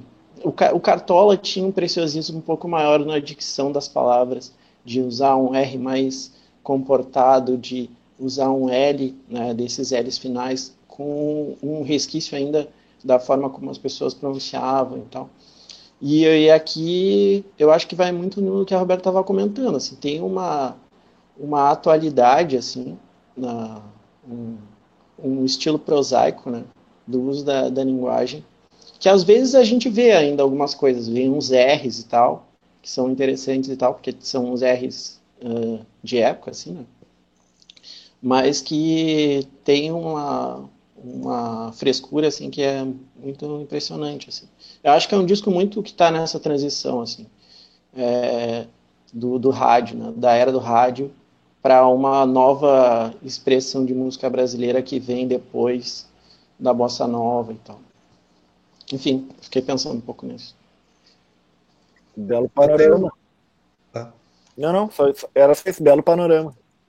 Eu, eu queria só fazer uma pergunta, se alguém souber responder, porque eu realmente não sei, que é o Thiago falou assim dessa etapa de transição, assim, e, enfim, esse disco saiu no mesmo ano do Chega de Saudades, né? Mas é muito claro, assim, eu acho, para todo mundo que, que começa a se interessar por música brasileira, como Chega de Saudades reverberou em toda a canção brasileira que, que, que apareceu depois, né? Agora, é, o Caime, como é que ele, ele é, enfim, de que, que, ponto de inflexão que ele gera no sentido de, de dos artistas que vieram depois e, e enfim, que, que podem dar uma continuidade para essa tradição dele. Assim, eu não, eu não, não conheço muito desse assunto. Eu fiquei pensando muito nisso, na real, porque eu acho que cantores como ele não são selecionados pelo mercado. Eu acho que o mercado se modificou com, com a, essa coisa da, da voz pequena, né, que vem de toda a transição toda a tradição pós anos 50 é muito isso, né? Chico Buarque, Roberto Carlos, Caetano Veloso, não são não são cantores com essa propriedade, né, uh, de timbre, assim, de colocação de voz e tal. E eu acho que o mercado foi fazendo essa seleção. Eu fiquei pensando que tem, que deve ter muita gente uh, cantando parecido com Caim. É, anônimos, que tem essa voz do Caim, mas que de alguma forma eles não chegam a ter um lugar e tal, porque não tem esse reconhecimento, eu acho. A, a gente ou a gente vai procurar e assim digo o mercado, né? ou o mercado vai selecionar um agudo muito muito alto, assim, os agudos, né? aquela coisa quase gospel, assim, ou então são vozes uh, pequenas, assim, que não tem esse alcance ou, ou, essa, esse, esse corpo, né? Porque é, é uma, parece uma voz de, com um corpo, assim, um negócio que vem, sabe, é que acho que justamente isso, essa herança do rádio, assim, né, da voz grandiloquente e tal, mas eu, eu acho isso no, do violão dele também, porque a Bossa Nova meio que lançou o, o violão, não sei se dá para chamar de um violão pequeno, mas é um violão cuja expressividade dependia toda de um, de um, de um ritmo ali é, sincopado, soft, mas e também de, um, de uma estrutura harmônica que é muito clara, assim, né? E o violão do Caíme tem muito ruído, tem, tem, tem, tem barulho, tem umas brincadeiras ali, sabe, que, que, que me parecem uh, estranhas no cenário de, de, da canção ali que, que, a gente ia ver depois da Bossa Nova, assim, que parece mais. Uh, não sei. Se alguém aqui entre nós for músico, assim, tipo, de que entende de teoria musical mesmo. Eu acho que o Vlad pode nos dar uma, uma bela de uma ajuda aí nesse âmbito se se, se, se sentir à vontade. Deixa eu entrar na conversa. Na verdade, eu peço desculpa para vocês que eu me confundi. Eu sei que é às 7 horas, às 19, né? E eu só entrei às 19, né? Daí eu já vi que a conversa estava andando eu fui olhar o cartaz de novo, não era às 18, né? E eu, tô, eu me sinto prejudicado porque eu não sei o que vocês, o que vocês já falaram, né? Mas já estou tentando pegar o, esse fio aí. E dizer assim, o, esse disco, Dorival Caymmi assim, é uma figura, é, é, a minha impressão assim, o que me impressiona em primeiro lugar é a longevidade dele, né? Porque ele é um cara que eu tô com eu vou eu tô com 49, né? Sou de 71. E quando eu era criança, adolescente, eu me lembro do, da figura do Caymmi assim na televisão, ele já de cabelo branco, né? É, cantando e, e, participando né, de programas. E, e o Dorival Caymmi, nos anos 30, ele, ele já estava na cena, né? Ele, a Carmen Miranda gravou aquele disco, aquela música dele, né? O que, que a Baiana tem, lá em, em 39, se não me engano. Então, tu imagina, o cara atravessou aí cinco, seis décadas, né? É, tocando e, e, e tudo que ele representou né, é, para a nossa música. E eu acho que o que marca nele é essa questão do, da relação com o mar. Acho que o disco é muito apropriado em função disso, né? Porque essa é a, a, a marca mais evidente que a herança, né, que ele deixa. E eu estava ouvindo o Thiago falar do violão e me chamou a atenção porque ele tem, ele tem esse toque de violão que ele. É, eu não sei, né? A impressão de vocês, eu, eu, eu vejo a música dele como atemporal, assim, pelo menos esse disco, né? É um disco de 59 e pelo que eu acompanho de música, em termos de qualidade musical, é, eu acho que os anos 70, é, que é aquele disco do Cartola que a gente ouviu, né, na, na outra vez, ele, ele, ele chega numa excelência, assim, em termos de timbre e qualidade de gravação, né?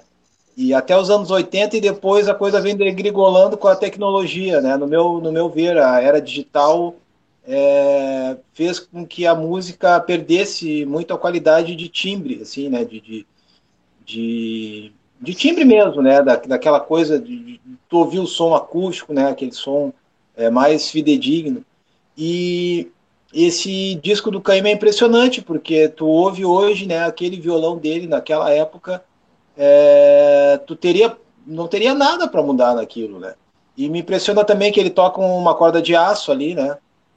É, e a tradição, né, que o Tiago falou da bossa nova, é, vem com a corda de nylon, né? A gente tem a, a maior, o maior exemplo é o violão do João Gilberto e até mesmo se tu comparar a gravação do João Gilberto eh, com a gravação do Caíme, né, se tu colocar os, os dois assim, tu, tu, consegue identificar bem a, a, época né, do João Gilberto. Aquele tipo de música, aquela orquestração. E, e o Caíme já não, o Caíme já, nesse disco, assim, ele, ele consegue ele consegue dar essa marca de atemporalidade né, do som dele. E tanto na questão da, da desculpe, né, o, o, companheiro falou ali, esqueci o nome dele, é, do, da, do igual, né? Da, da, da de como ele. A, prosódia dele, como ele, ele fala, né? Tu, tu, tu vê que é uma coisa assim que, que, que, ainda se usa hoje, né? É uma coisa contemporânea, né? A, a, como ele fala. E ele também busca muito a fala, a fala coloquial, né? A fala simples. Eu acho que é por isso que ele é tão. Ele, ele consegue tocar tanto.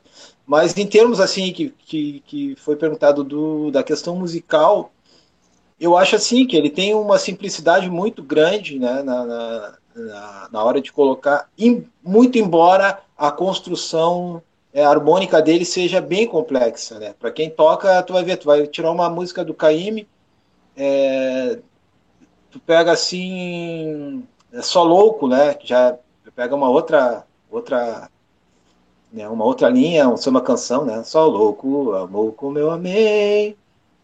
Tu vê que ele vai por caminhos assim que é difícil no, no, primeiro momento tu encaixar, né? Tu tem que ter um estudo assim, ou tem que ter um ouvido muito bom, né, para conseguir dominar aquela harmonia dele. É, Rosa Morena também, outras músicas assim. Então o Caíme é muito complexo, mas ele consegue ser simples, né? E um cara que eu vejo assim que que, que foi que, que seguiu é, um pouco né, a linha do Caíme é o Gilberto Gil. Né, o Gilberto Gil até ele, ele consagra né, o Caíme como um dos mestres dele, né, com, junto com o Luiz Gonzaga e o João Gilberto, e aí posteriormente Bob Marley, né, mas ele coloca o Caíme também nesse, nesse panteão assim, né, de, de mestres. E a gente vê bem assim pela questão da baianidade, né, porque é, a coisa dele exala a Bahia, né, ele consegue traduzir assim toda aquela questão é, do, do, do, do, litoral, né, da, da, da, da, coisa baiana, assim. E, o cara é fantástico, né, assim. É, é isso aí, por enquanto é isso, gente. Excelente, excelente, Vlad. Muito obrigado por, por nos brindar aí com um grande, grande conhecimento sobre, sobre a questão, né? É, e, e, tu falou agora no Gil, e tu sabe que eu, eu tinha pensado, quando o, o, Gus fez a pergunta ali sobre a questão, quem que poderia ser herdeiro?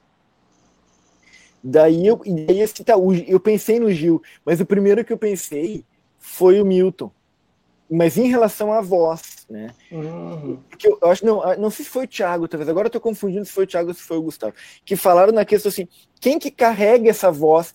E eu vejo, apesar do livro, do, do livro olha, olha a coisa, né? Do, do, CD, ele falar de, de mar, né? A, e essa voz, ela é uma voz da terra inteira que ele consegue evocar, né? Isso aí é uma coisa impressionante.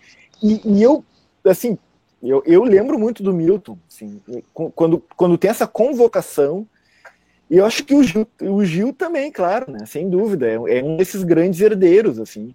Inclusive, eu acho que se o Gus e, e, a Fer quiserem comentar sobre isso, talvez, eles estavam em dúvida se pegavam Refavela, Refazenda. Do, Refazenda do Gil, ou se pegavam o, o, esse que acabou sendo escolhido, né?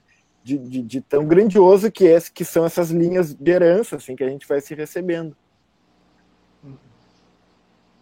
Eu lembro da Betânia também no jeito de usar a voz. Ah, sim. Mas do Milton também. Mas é...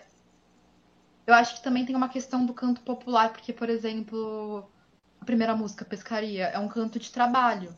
Isso também tá no Cartola, por exemplo, no, no Insaboa, que também é um canto de trabalho. Mas aí, enfim, com, com as suas particularidades. Agora, do violão, eu não consigo. É, eu, eu, eu consigo ver esse jeito de usar a voz no Milton e na Betânia, mas o, o violão não consigo pensar. Quer falar um pouco sobre, Gus? Eu não sei se eu tenho certeza do que eu vou falar, mas talvez o violão do, do Gil do Expresso 2222, lá, esse violão mais uhum. espontâneo, assim, mais solto, né? Mas não sei se eu tenho certeza disso, só me ocorreu assim de imediato. Embora o violão do Gil no Expresso 2222 não seja tão, é, digamos assim, é, é, sonoplástico como o violão do Caíme, porque o, Caíme, às vezes, ele usa o violão como sonoplastia, né? Como maneira de criar os sons do ambiente ao redor ou de dar o andamento de, um, de uma espécie de narração que está acontecendo na, na letra, assim. Eu ia falar isso agora, porque eu não sei o quanto. Tá, eu acho que tem uma, uma coisa da espontaneidade, só que eu não sei o quanto, porque ele é muito imagético. É, as letras são imagéticas, eu acho que ele conjuga muito bem forma e conteúdo, porque as letras são e, e o violão também é. E inclusive ele vai produzindo, ele produz mudança no, ao longo das canções, por exemplo, em A Jangada Voltou Só, assim, quando ele, ele muda um pouco do, do tom é, do violão dele quando ele, por exemplo, ele tá lá cantando que a jangada saiu com o Chico Peri dentro e tal. E aí quando ele vai voltar que. Quando ele vai dizer que a jangada voltou só, com certeza foi lá fora um pé de vento, ele, ele muda o tom do violão dele.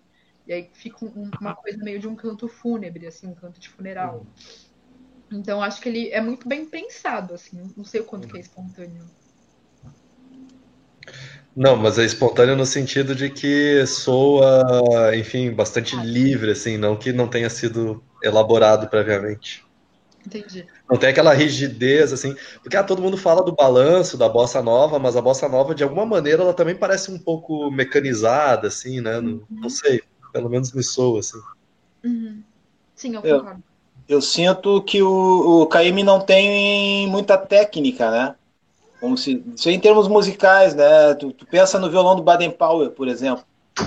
É, o Baden Powell é um monstro, né? Um cara que estudava, sei eu, 12 horas por dia o violão. E ele tinha uma técnica, não sei, né? Se tem um outro violonista brasileiro que, que, que tenha alcançado, né? Alguns, né? Chegam perto até.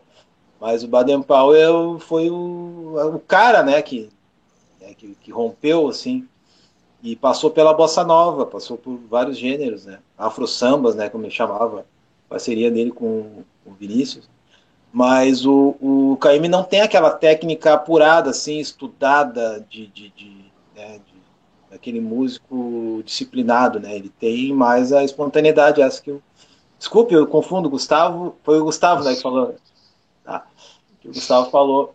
E é uma coisa assim que eu acho eu acho que ele não, ele não, o violão não era o principal dele, assim, acho que ele, ele priorizava a voz, né, a expressão, a expressão da, do canto, mas sem, sem que o violão deixasse de ser importante também. E o Gil já não, o Gil ele já tem um desenho, né, o Gil constrói figuras assim com aquele violão dele, né, e ele se inspira muito no Caime, né, e, o, e, o, e eles têm uma relação muito próxima o Caíme gostava muito do Gil e vice-versa. O Caetano também gravou coisas do, do Caíme, né? O Coqueiro de Itapuã, me lembro é, é, bem com a Saudade de Itapuã, né? Que fala do Coqueiro com a voz do uhum. Caetano.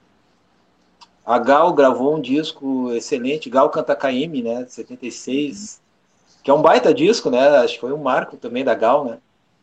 E então, pô, é, acho que o, o, legal desse, né, desses encontros é que a gente tem vontade de, de, de ouvir mais coisas, né, de, de, de buscar, né, essa, tudo esses, é, tudo, tudo, tudo, tudo, tudo que é produzido, né. Que bom. Eu, que... eu achei legal. Desculpa, pode falar. Pode. Não, vai vai ter, vai ter. Tá. Não, é porque tu, tu falou da Gal cantando Caíme, aí eu lembrei de uma coisa que é. A Gal fez um show aqui em Porto Alegre, não sei se ela chegou a gravar, isso, mas ela tem um show de, de, dela cantando só canções do Lupicínio Rodrigues, né? E eu acho Sim. que tá mais do que na hora de a gente fazer um auditário sobre o Lupicínio. Isso eu só vou deixar rolando aqui.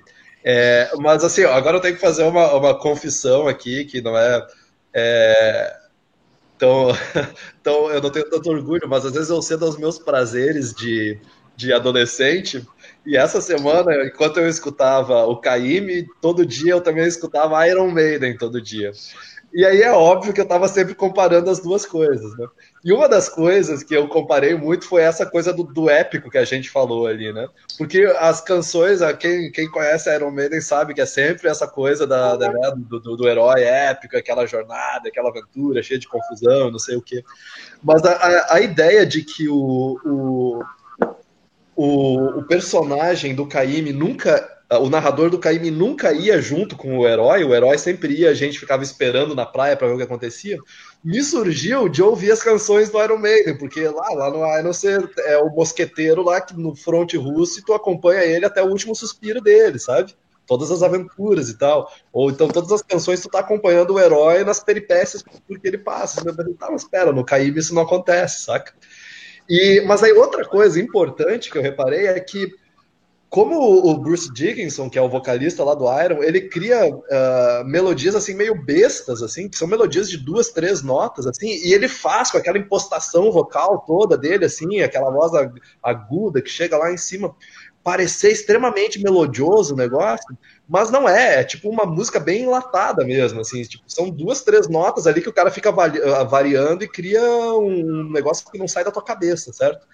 Agora, o Caíme, é, quando eu parei para escutar em contraposição com o Bruce, Bruce Dickinson, eu vi o quanto as melodias do cara são uh, sinistras, são muito boas, são muito complexas, assim, tipo, saltos grandes de notas, melodias com muitas notas, né, com que, que pegam uma, uh, uma extensão vocal muito grande, assim, e que dão muito movimento e tal, e não necessariamente ficam tão grudadas no ouvido, assim, mas que tem uma uma sofisticação, assim, sabe, na, na, na melodia. E eu não estou falando nem tanto do, Caíme intérprete vocal, porque ele sim, de fato, é muito bom como intérprete também, mas agora estou falando mais dele do criador de melodias, assim, impressionante, foi uma das coisas que mais me, me, me chamou a atenção. E eu não sei se eu teria reparado nisso, porque soa tão natural, assim, porque é, é bom demais, mas ao mesmo tempo não é difícil de ouvir, né? mas soa tão, tão, tão natural essa complexidade que eu não sei se eu teria percebido se eu não tivesse ouvindo umas melodias meia boca ao mesmo tempo. Tá bonito, tá, tá, tá. E, e, e cruzamentos é, diferenciados, né? mas, mas é pelas oposições que a gente também pode chegar a coisas bem bacanas, né? E foi isso que tu demonstrou agora. É, eu, tá, eu queria pegar o linkzinho do que o Vlad comentou antes, que é o lance disso de dar vontade de escutar outras coisas. Então, de certa forma, assim, é, o, esses fios que a gente vai puxando, fios auditivos para outros discos e tal, é um pouco, né, da, da, da ideia do style, assim, que é uma, essa ideia de, de, de se fazer é, uma escuta coletiva de alguma coisa, conversar, né, então, dê vontade, assim, de escutar outros, é, que, que, né, que a gente sinta isso, é, é, é, algo que, de fato, engrandece coletivamente o nosso momento. Né? E, e, e aí isso se torna, e o Vlad também usou uma palavra muito bonita, que era o atemporal. Né? Uma coisa atemporal, quer dizer, é, isso se envolve com algo que a gente estava comentando do conhecimento popular, né? Esse, esse conhecimento que vai passando assim e, e de, de, de, boca em boca, e ele vai se, se ganhando corpo. Para mim, eu vejo isso assim, no, nesse álbum do Caíme, ele ganha um corpo, esse conhecimento atemporal né, e também popular, um corpo de linguagem, e, e, e, e se é atemporal, um corpo de memória. E aí ele transmite isso para nós, assim, e, e, bem bacana que o violão ele tem uma voz tão uh, importante quanto a própria voz mesmo do, do cantor. E eles entram assim na composição. O assobio ele, ele, ele se torna aquele elemento mágico naquela música. Ele está assobiando mesmo ali, e aquilo já é o chamado do vento. Então, isso sim é, é, é uma chance que nós temos de nos conhecermos de forma mais complexa, né? Eh, de onde é que é mesmo que nós, nós somos, assim, afinal de contas, enquanto brasileiros, assim e qual é o nosso de violão mesmo, o nosso violão é de aço, ele também é, pode ser de nylon, né? Então a gente está bem nessa, nessa nossa condição histórica, assim, de, de misturar as coisas e de fazer acontecer. Porque esse cara, ele se torna temporal porque ele faz acontecer alguma coisa, eh, de certa forma, infinita para nós. Eh, eu, eu, eu, vou ler só o comentário do Robson de Moura, que ele deixou ali no nosso chat. Ele disse assim, que acho que tem a ver com isso com que nós todos estávamos falando aqui, disse assim: o violão do Caíme me soa atemporal, porque a bossa nova, cujo violão João Gilbertiano é filho do Caíme, incorporou o standard, entre aspas, universal. Agora não sei qual o peso do mercado nisso, ele coloca. Né? Acho que tem a ver com o que o Thiago falou, tem algo com o que o Vogt também comentou, Gustavo, e, e, e, não sei se vocês querem comentar algo sobre isso também. Acho que a Roberta tinha levantado a mão. Eu levantei a mão, mas a Roberta levantou antes. Não, a minha. Oi, posso falar? Claro, claro. A minha contribuição é muito rápida, que ouvindo o Gus falando, uh, compara, uh, falando, trazendo o Iron Maiden, né, e do Caim, me, me lembrou, assim, a importância de a gente contextualizar o artista, né, quem é essa pessoa, né, é, de onde ele vem, que cor ele tem, uh, né, essas coisas em que realidade ele se insere, né, para pensar um pouco as coisas que ele vai falar, né, e como essa isso se reflete ali, né? Por isso essa diferença, eu, eu penso, né? Não conheço, assim, Iron Maiden, mas me vem essas coisas na cabeça a partir da fala do Gozo, assim, como importante a gente contextualizar as pessoas, assim, as carinhas, os contextos. Certeza. Boa. Quem vai agora? Eu rapidinho. É, sobre essa questão da temporalidade, eu acho que é muito interessante como as composições do Caíme elas é, são é, elas são muito elas foram muito recriadas por, outro, por outros artistas. Enfim já falaram da, do, do Caetano né com a Lagoa da Boeté mas por exemplo o Vento é, eu escutei pela primeira vez na voz da Betânia só que não é a. Ela não gravou o vento, ela gravou a introdução do vento numa outra música que ela gravou. Então, imagino, enfim, eu não, não consigo pensar em todos os exemplos agora, mas eu acho é muito interessante como as coisas vão sendo recriadas e reutilizadas. E, e, e por exemplo, no. É, o vento, assim, eu percebi, a Roberta também comentou que, enfim, tem, tem um caráter de prece, assim, a Yansan, mas não é declarado, assim, como, por exemplo, promessa, de, é, promessa do pescador que é declaradamente para Iemanjá. Assim, ele não menciona assim, Ansa e o vento, mas eu senti isso, a Roberta também teve a impressão. Mas, por exemplo, essa música da Betânia, ela é para Yansan mesmo. Então, ela, as coisas vão, vão ganhando outras formas. Eu acho isso muito interessante. E talvez por isso tem essa questão é, de ser atemporal. E aquilo que eu falei logo no começo, que o, o Bush contestou e falou assim, ah, mas não é bem assim. É... Não, sim, eu concordo que não é bem assim, enfim, sei lá. É, é, eu cresci em São Paulo, que teve uma imigração, imigra, imigração não, migração nordestina muito grande.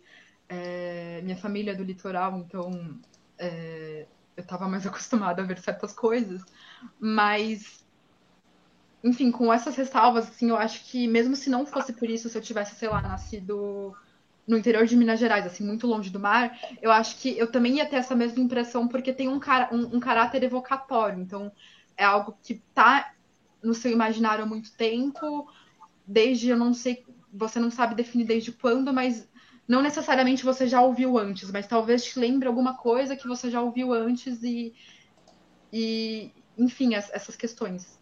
Eu acho que, que, que é meio isso. Só que a minha gata tá batendo na porta de novo. Desculpa. Show de bola. Thiago levantou a mão.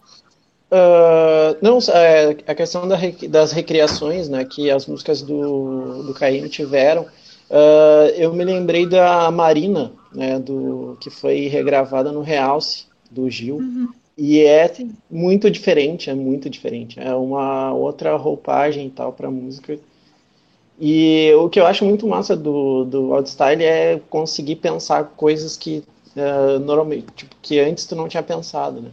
Então, quando vocês falam uh, da, das semelhanças com, com Milton e com a Betânia, bah, é impressionante, assim, porque eu não tinha pensado sobre isso e faz todo sentido. Agora, acho que não vou conseguir mais escutar o Milton e a Betânia sem pensar nesses, nessa família, que eu acho que é uma família de voz, mas também uma família de estilo, assim, né? É, essa uh, incorporação desse, de elementos desse outro mundo que a gente estava comentando, né? que não é o mundo nosso habitual e tal. Uh, o Milton tem, ele tem muitas proximidades uh, regionais e, e, de estética com, com Rosa, né? com Guimarães Rosa, e que eu acho que também é parte desse mundo, desse, desse mundo que que é feito de lenda, que é feito de da humanização dos eventos da natureza, dos animais e tal. Então, acho que fecha muito. Eu acho que esse é um old style que que está muito uh, apropriado ao nome né, que tinha no início, que era é, literatura e música. Né? Eu acho que o que o KM está muito nesse lugar em que a gente não consegue pensar sem pensar a dimensão da lenda e a lenda de alguma forma ela foi uh, incorporada na literatura, né? Uma, numa literatura e tal. Música. E, e na música e tal. Uh, e, enfim, eu acho que. E aí eu fiquei pensando também uh, o quanto que o disco ele é construído dentro dessas relações, né? O vento, o mar, e o quanto que isso se confunde na última música, né? Noite de Temporal, porque o, o temporal é muito essa imagem, né? Essa uh, combinação né, uh, feroz da, desses três elementos, o mar, a chuva e o vento, né? Uh, que são que são coisas que vão aparecendo e tal ao longo do disco, mas que eu acho que no fim, na noite de temporal, eu acho que elas se combinam. E aí seria interessante ver o quanto que eu não, eu não tinha pensado nisso e tal. Agora, quando eu for escutar de novo, eu acho que eu vou ficar mais atento a isso. A construção do disco, né? como o disco vai sendo construído nas faixas, porque eu acho que ele tem, ele, ele conta uma narrativa nessa construção, né? colocar vento e, e, mar próximos, né? eu acho que tem uma, um diálogo entre uh, entre as músicas e tal, que, que que dá conta de uma narrativa que pode ser pensando no nesses discos uh, de heavy metal eles têm muito uma narrativa, né? Eles constroem uma narrativa às vezes dentro de um mesmo disco acho que a gente podia pensar nisso também para aqui, né, para o nosso escolhido aqui, de como esse disco, de alguma forma, ele, ele tem uma, uma, uma história maior. Assim. Enfim, estava pensando um pouco nisso. Massa, bonito. A Fê, né, levantou a mãozinha ali. Ah, não, é que ele falou do, do Marina, que foi regravado. Eu lembrei que a gente estava diferenciando é, o, Caeta, o, o Caíme da, da Bossa Nova, mas eu lembrei que a, que a Nara Leão gravou Caíme, gravou Morena do Mar, e ela é uma artista que te, teve inserção na Bossa Nova, uhum. então não é algo que tá tão distante também. E eu concordo com a questão da, da narrativa, só que eu acho que é uma, uma narrativa cíclica. Que meio que responde às questões que são propostas por cada elemento, por, pelos, por esses elementos.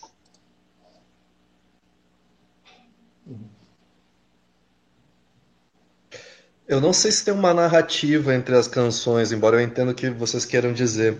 Mas a minha impressão que tem é que tem um, painel. Ele está montando um painel de um determinado estilo de vida, entende? Mas não necessariamente ev algum evento ou uh, existe uma constituição de uma série de eventos assim. Daí não sei. Uh, como seria, sei lá, por exemplo, se a gente está falando de desses discos narrativos, assim, como o The Wall do Pink Floyd, sabe? Que daí tem uma personagem que vai atravessando todas as músicas e tal.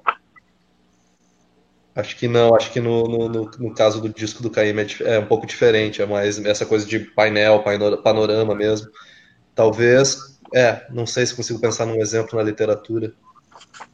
Não sei, talvez como, inusitadamente, como o Panamérica do Zé Gripino de Paulo. Vidas Secas. Isso, eu também pensei no Vidas Secas, mas eu não queria dizer o Vidas Secas porque o Vidas Secas tem ainda aquela família que a gente vai acompanhando, né? A mesma família e tal. Mas sim, mas, eu pensei é, no Vidas Secas. É, mas enfim, os, cap os capítulos são, são painéis, painéis dessa mesma família e tem um caráter cíclico, assim, no final. Hum. Do mesmo jeito que. Eu, eu tô dizendo isso do caráter cíclico por, por enfim. É, as últimas músicas são Promessa de Pescador e Noite de Temporal. Então, o Promessa de Pescador é, tem esse negócio assim do, do velho passando cargo para um mais novo, mas não é a última música. A última música é Noite de Temporal, então é algo é, é essa vida assim de ir para o mar, de não saber se você vai voltar, é algo que continua. A mesma questão do Vidas Secas, assim, é, é, é uma família, mas enfim, é, essa é, ela não é extremamente individualizada, do mesmo jeito os personagens do Caíme, assim, é uma comunidade mas não é extremamente caracterizada. E é a mesma questão, assim, tudo, tudo que acontece assim no meio pode estar tá sujeito a continuar. Acho que é mais ou menos isso que você quis dizer, não foi? É, não, eu, e eu acho que, que esse, essa comparação com Vida Six é muito boa, porque o elemento da natureza é um personagem, uhum. entende? Então, aqui eu acho que a gente, para além de pensar os personagens humanos, a gente tem que pensar os personagens não humanos. E eles aparecem nas músicas. Por exemplo, Saudade de Itapuã tem o vento, o vento que leva e tal. E então, e o vento é uma, uma música, né? Então acho que tem esses elementos uh, inumanos? Uh, que, que eles fazem esse, esses elementos uh, da, ambi da, ambientação que teoricamente a gente olhar a gente ia olhar para isso como ambientação. Né? Ah, tá, isso aqui é do ambiente. Mas não, eu, por, por ser uma outra lógica, eles não são ambiente, eles são personagens também.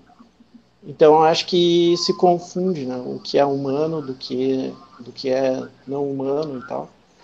Uh, eles uh, se uh, têm, eles têm o mesmo o mesmo estão no mesmo patamar né? eles estão no mesmo têm a mesma a mesma importância para a narrativa.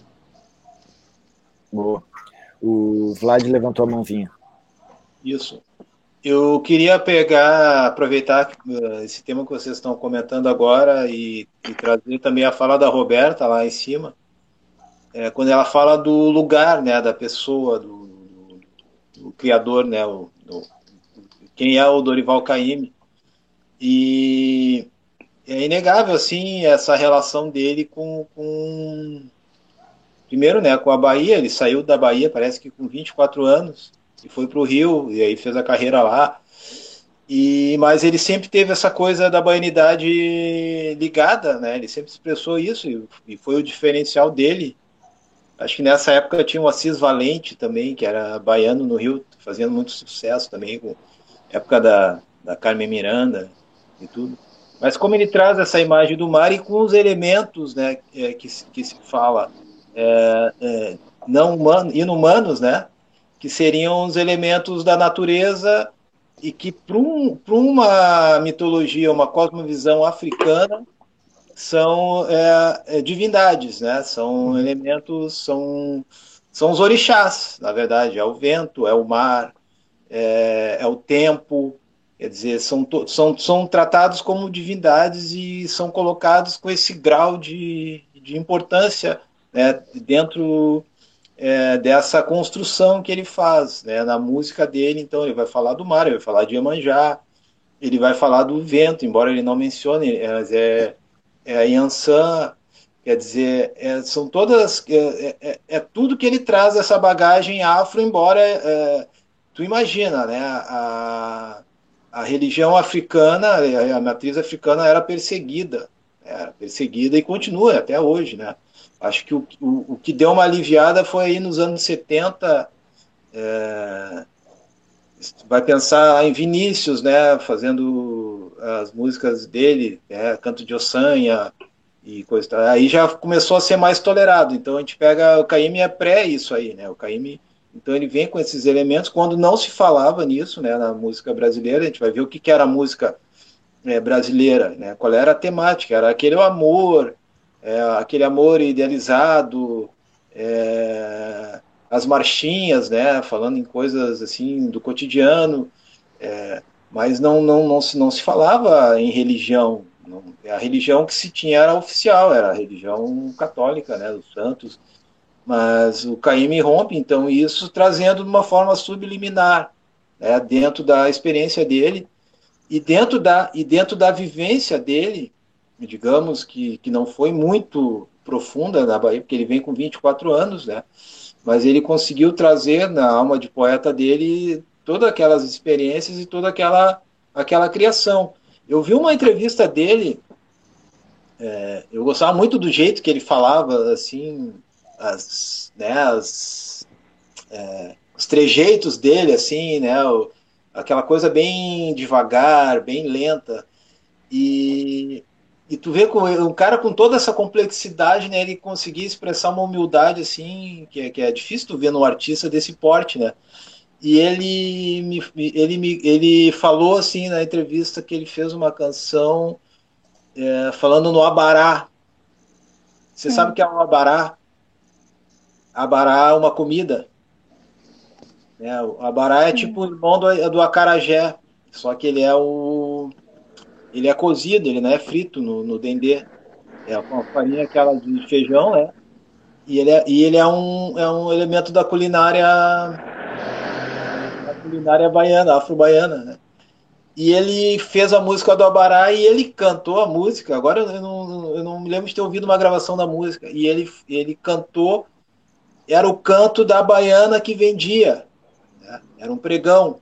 Então ele utilizava esses elementos também.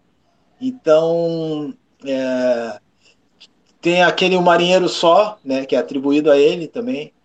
E um tempo atrás eu vi um coco de Pernambuco, da acho que é a Dona Selma do Coco. É uma melodia muito parecida. Né?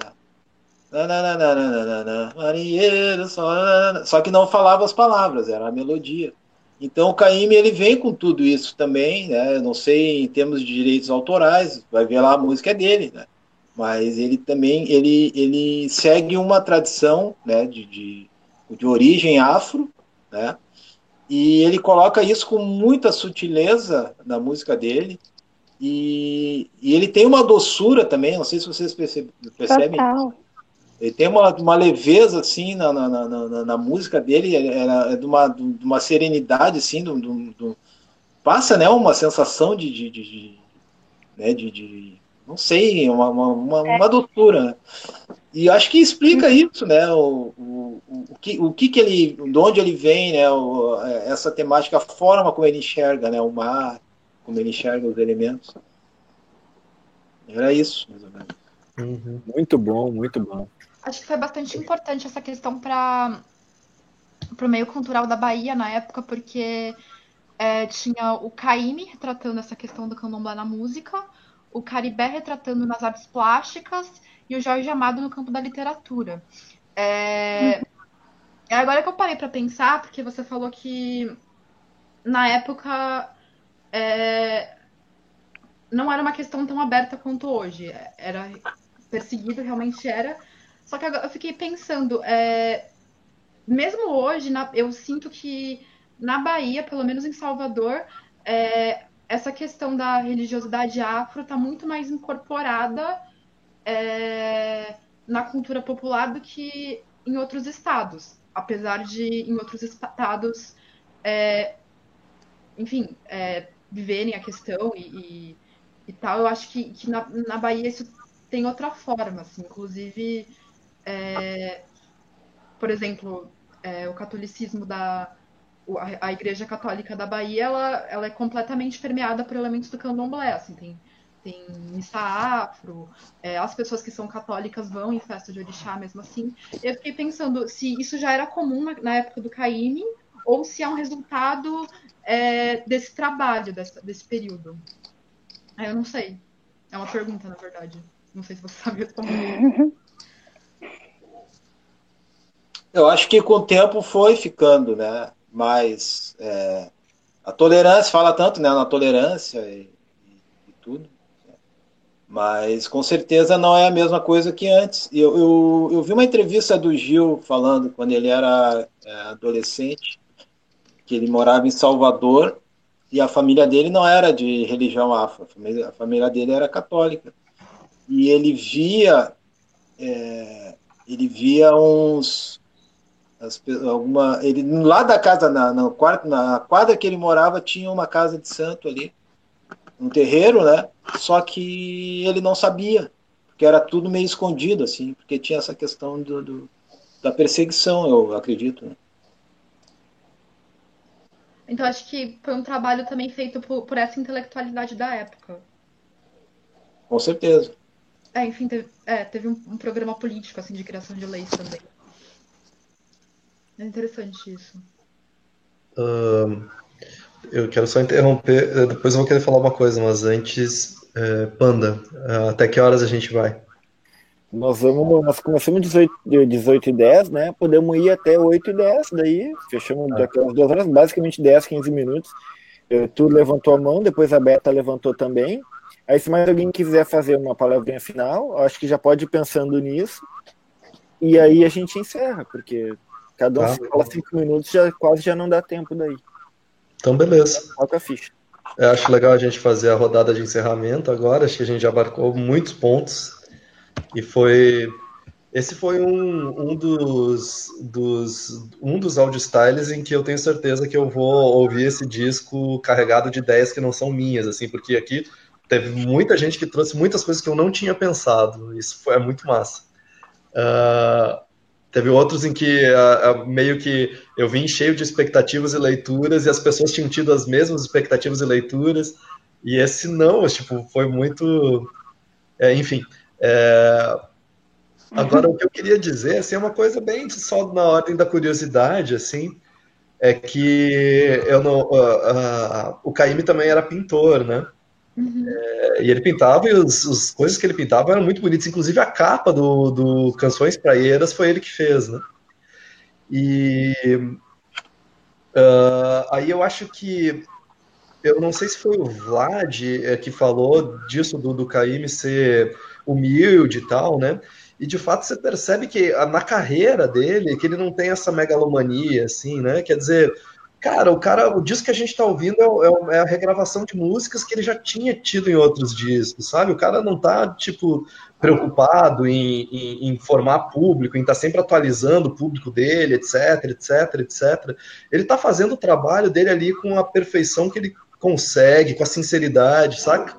E aí eu achei muito, muito louco que enquanto vocês estavam falando, eu estava buscando dados biográficos dele é, no, na Wikipedia.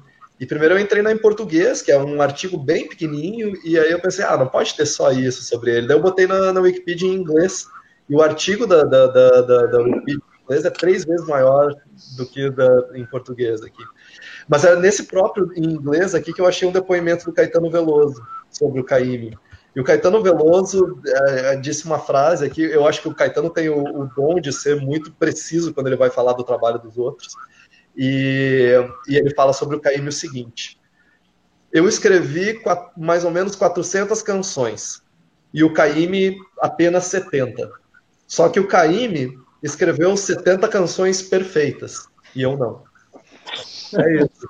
Sabe? Acho que isso é muito o que a gente consegue ouvir nesse disco, né? Tipo, são. É, tá tudo muito preciso, muito perfeito, não tem nada para tirar desse disco. Extremamente é, sensível, assim, um cara que, que não teve pressa para fazer o negócio acontecer, sabe? Que deixou as coisas maturando, ganhando a forma, e que e não só quando ele estava compondo, mas também quando ele estava, porque ele fala numa entrevista que eu vi com a Fê também, uma entrevista longa, sobre isso de olhar, né? Que ele é uma pessoa contemplativa, assim, ele está sempre falando do olhar, que as canções surgem para ele pelo olhar e não pelos ouvidos. Essa dimensão da contemplação que deixa a coisa amadurecer e ganhar forma na linguagem também. E que por isso o processo é lento e não gera tanta produtividade. Né? Muito legal, muito legal isso que tu, que tu trouxeste. A Beta estava na fila, por favor, Betinha. Gente, vocês estão me ouvindo? A minha internet está bem ruim, às vezes eu não consigo ver vocês. Uh, nossa, agora foi a Fê, ela trouxe aquela reflexão sobre hum, a questão da religião, né, na Bahia e aqui. Eu penso que uma coisa também que é importante a gente colocar e que de repente a gente nem saiba, eu descobri isso faz pouco tempo, é que Porto Alegre é uma das capitais do Brasil que mais tem terreiros. Mas é de um uh, desculpa. É, ah, não é de Candomblé, é, é, é, verdade. Desculpa, é que é de um é, eu tava falando, tava falando do candomblé e do candomblé quieto mesmo, que é, é, é, que, é, que, é uma, que é mais forte na Bahia. Desculpa. Sim, não, tranquilo. Mas eu só fiquei pensando a questão da repressão também, né? Uh, porque aqui a gente tem uma grande quantidade de, de pessoas que, que né, são devotas às religiões de matriz africana, e como a repressão é muito grande, como é um Estado bastante racista, isso acaba, de uma forma ou de outra, eu acho que também influenciando na, na, né, na expressão dessa religiosidade, né? E a expressão da religiosidade como a gente estuda com, viu com Caim, ela se dá de várias formas, né? E não sei, eu fiquei refletindo também sobre isso, a questão da, da repressão aqui e lá, e como isso pode influenciar nessa expressão. E hum, aí eu achei interessante que eu vim justamente depois do Gus, e ele falou. Um, aí agora ele falou da, de que ele aprendeu, né? De, e aí eu também já encerro a minha fala aqui, aproveitando para convidar as pessoas para participarem aqui com a gente também, porque quanto mais pessoas diferentes a gente tiver, mais impressões diferentes a gente vai ter do disco, né? Acho que isso é bem dos discos que a gente se propor a ouvir, acho que isso é bem interessante. E agora da última fala do Gus ali, que ele falou que da Wikipedia, que ele foi procurar que tinha muito mais lá do que aqui, um problema muito grande nosso, né, da sociedade brasileira, a questão do não reconhecimento dos, dos seus artistas, né, das pratas da casa. E, e aí eu achei interessante, porque justo o Gus, no início do programa, e até essa ideia de circularidade também, né, de como a gente volta, é, ele foi a pessoa que falou que, hum, eu até anotei aqui, que ele só escutava música gringa, né, e como esses cantores chegam para nós, e aí me, me fez pensar justamente nesse problema nosso da colonização, né? E a, a gente não tem uma Wikipédia que fala sobre um cantor nosso como Caíme, né? Mas eles têm lá fora, eles reconhecem muito mais que nós. Então, como esse, essa questão se dá também com a gente, né? Era isso. Queria agradecer, dizer que eu aprendi muito hoje com vocês. Adorei. Adorei a escolha do disco, adorei tudo. Pra já encerrar, né? Muito obrigado, Betinha. Lindas palavras, muito bem colocado. É, eu vou passar agora diretamente para o Thiago. Na sequência, o Vlad já levantou a mão também. Vamos seguindo. É só uma fala de encerramento aqui da minha parte. Uh, que é, é, da mesma. Eu tenho a mesma impressão que a Roberta. Assim, eu acho que quanto mais gente, mais a gente tem visões diferentes. É, outras leituras e tal, e, e, isso é muito legal do Outstyle, sempre quando eu, eu escuto os discos que eu escutei com vocês, né, mesmo que agora sejam de, de, sozinho e depois comentado e tal, sempre dá uma impressão muito diferente, assim, sempre fica uma marca, assim, bah, mas isso aqui a gente discutiu lá e tal.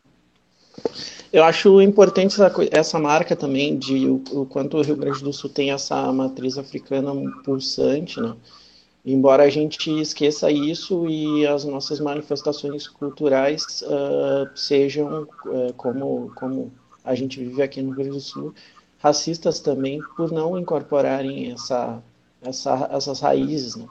Então, a gente tem uma cidade que proíbe o carnaval, por exemplo.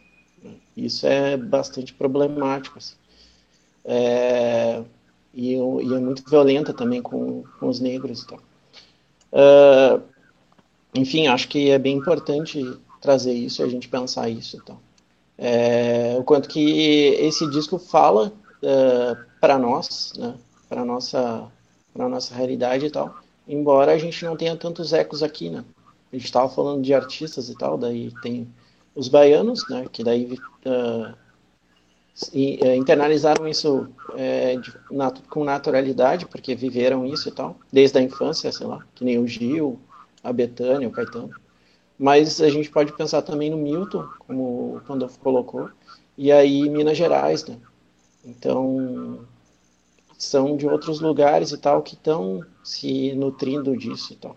E o quanto que a gente faz questão de não se aproximar né? disso que é tão importante, tão constitutivo da nossa da nossa realidade e o quanto diz, o quanto isso diz da nossa da nossa realidade gaúcha aqui. Né? Enfim, estava pensando muito nisso. Uh, e o Gustavo colocou essa questão da perfeição, né? E eu acho que essa perfeição ela é muito bem arranjada, assim, porque ela é um encontro perfeito, que eu acho que também tem a ver, de novo, com o Rosa, é, com o Guimarães Rosa, do popular e do erudito, assim, né? Essa técnica do violão que se combina com esse imaginário, com todo esse arcabouço tal, é, cultural, né? que, que constitui a obra do Caíme. Então. Enfim, acho que é por aí. E valeu pelo debate aí. É, muito bom mais uma vez. Maravilha. Vlad, por gentileza. Eu queria, eu anotei algumas coisas para falar aqui e vou tentar ser breve também. É, o Caetano, né? Acho que foi o, o, Gustavo que falou. Que o Caetano disse que ele que o Caim fez 70 canções perfeitas, acho que foi mais, né? De 70, não sei. Mas o, eu, eu não concordo com o Caetano. Acho que o Caetano tem muita música foda mesmo, assim, né? O cara um baita compositor. Ele, eu já vi ele falando isso, né? Que ele não que ele não não gosta das músicas dele. Acho que não fez nenhuma música perfeita, né? E eu queria lembrar também, eu tava, eu até pesquisei aqui, eu estava me lembrando do filme Pagador de Promessas, não sei se vocês viram. É um filme, a primeira montagem é de 62, e ele, não sei se tu viu, é, Fernanda, ele fala do, do Zé do Bull que queria entrar com a cruz na igreja, que ele fez uma promessa para Yansan, uhum. e era Santa Bárbara, só que daí ele foi a pé com a cruz e coisa e tal, e chegou lá e o padre não deixou. Aí deu toda aquela celeuma. Então mostra bem como era a intolerância naquela época. É 62, né? O filme. É um escrito do Dias Gomes, é, deve ser de antes, né? Mas não muito tempo antes. E é contemporâneo com essa fase aí do, do Caim. Isso aí me lembrei agora. É, é, eu lembrei agora, assim, para reflexão, Uh, o, o, Mil, o, Milton Nascimento, né, foi falado, e tem uma música do Milton que ele gravou com a Nana Caymmi, não sei se vocês já ouviram, que é Sentinela. Sim, também. É, e é uma música assim que eu acho sensacional, assim, é uma, claro, não tem nada a ver assim, se tu vai comparar com o Dorival, né, com isso que a gente está vendo. Mas é, tem uma sugestão para a gente ouvir, né? Essa, essa música é uma música muito, muito forte, assim, né? muito densa, né? E a Nana Caymmi é filha do, do Dorival. É, além da Nana, tem o Dori Caymmi e o violonista Dori e o Danilo, né? Danilo Caymmi, flautista, tocou anos com o Tom Jobim.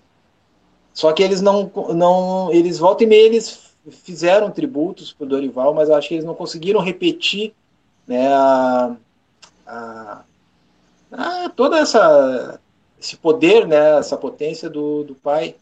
Não sei, né, são poucos os filhos, né, conseguem de artistas, né, que a gente conhece, conseguem vir com, com a mesma ou, né, com, com que sempre surge aquela comparação, né, do pai com os filhos. Mas tem esses três filhos, né? Tem até neto, né? Ele tem netos também que, ah, que fazem música também. E sobre isso que se falou, né? Por que, que no Rio Grande do Sul é diferente?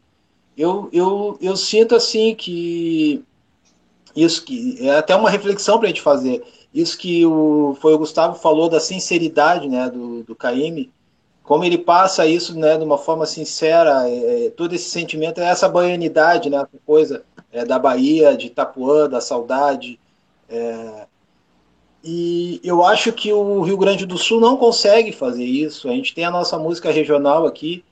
Eu não me sinto representado por ela. Não sei vocês, né? Mas eu já tenho uma, uma, uma história diferente, né? Como a Roberta.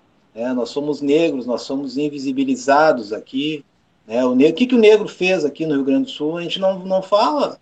Né? Agora ele falou uh, do carnaval, né? Olha como é que está o nosso carnaval né? Quantos compositores de peso a gente tem aqui, de samba, e que não aparecem, quer dizer, e aí tem é, toda essa, essa galera do regionalismo, do tradicionalismo, nativismo, né, no, os gauchescos, né, que, que ocupam um, um espaço enorme é, do, do imaginário, do gaúcho e tudo mais, né? Só que eu vejo isso como uma coisa muito forçada. Não sei se vocês percebem isso, uhum. né? Não tem aquela naturalidade, né? Pô, eu sou gaúcho, ponto. Meu avô era de. Era de. Meus avós, né? Por parte de pais eram de Bagé, de. Ali, né, de Dom Pedrito, né? E a figura do meu avô, eu vejo ele com, né, com bombacha, aquela roupa de andar no campo, né? Com, com chapéu e tudo. Mas é natural, né? Não era aquela. Não, eu, não, eu não vou agora me, me, me vestir como é o meu avô que veio de lá para dizer que eu sou gaúcho. Quer dizer, então acho que a gente não, enquanto a gente não for sincero com os nossos sentimentos, né? Com o sentimento, com o nosso pertencimento a esse lugar, a gente não vai conseguir fazer uma música que é, que, que agrade, né, que, que, que, que chegue né, nos corações né, do, do, do, Brasil, assim, digamos, né? E, e, essa é uma bronca que eu tenho, é, não é de hoje, assim, né?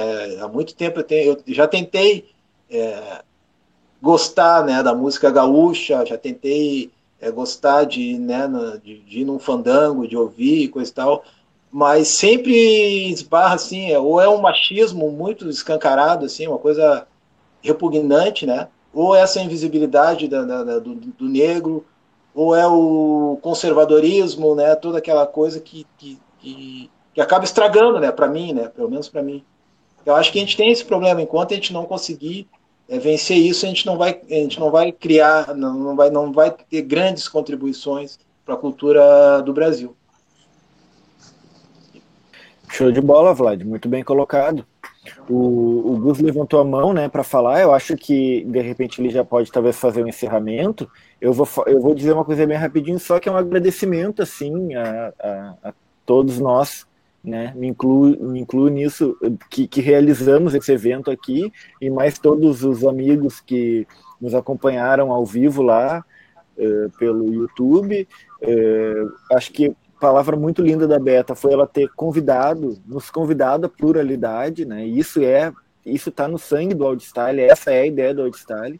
Então, uma coisa é a transmissão lá, mas o mais importante para nós é o pessoal participar aqui no canal, e lá, lá é só transmissão, né?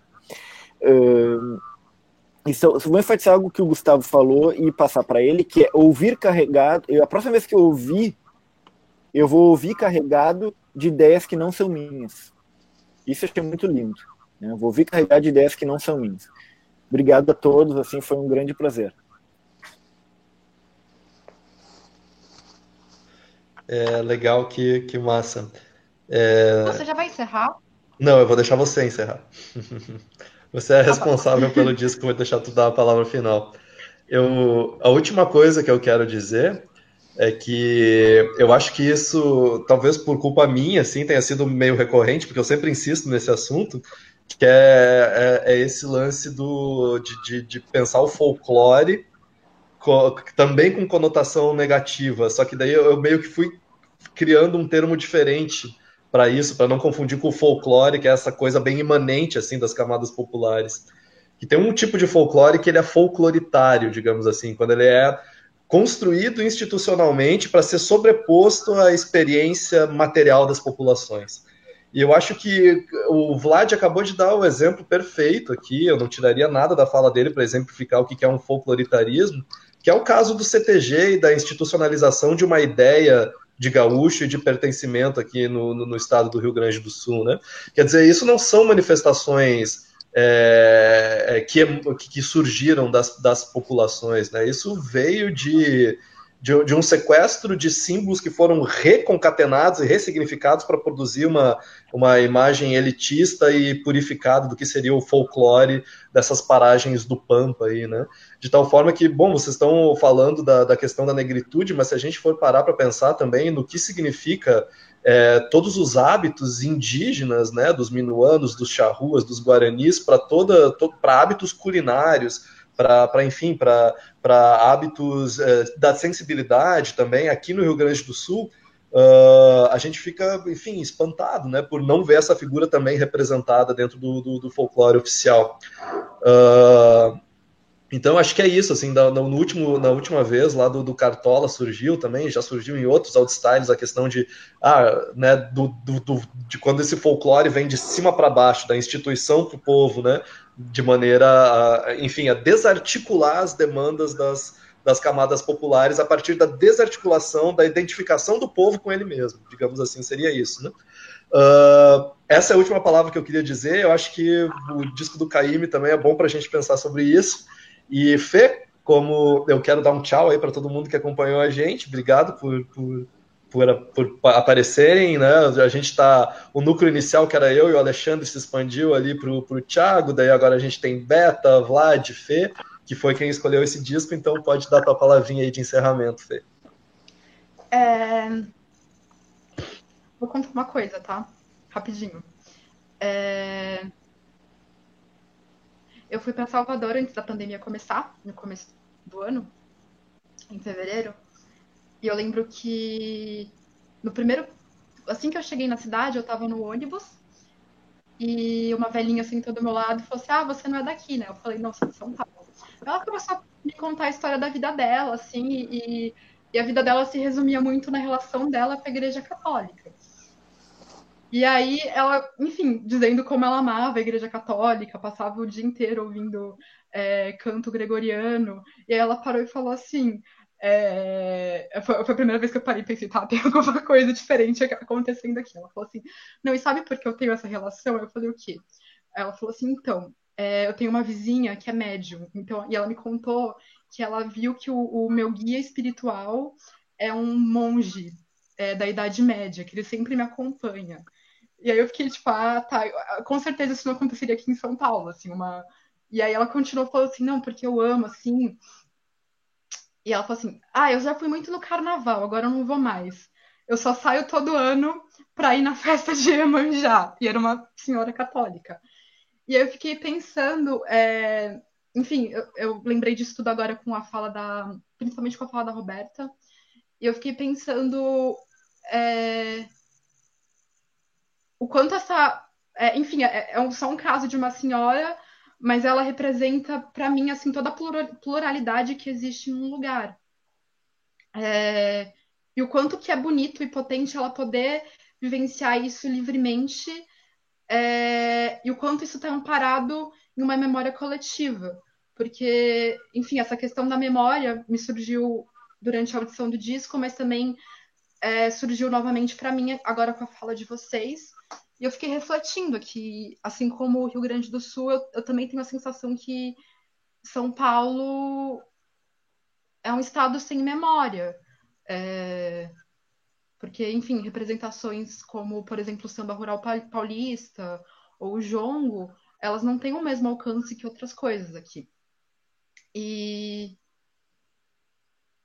e enfim, eu só estou contando essa historinha porque eu acho que isso diz muito sobre o Caíme e sobre o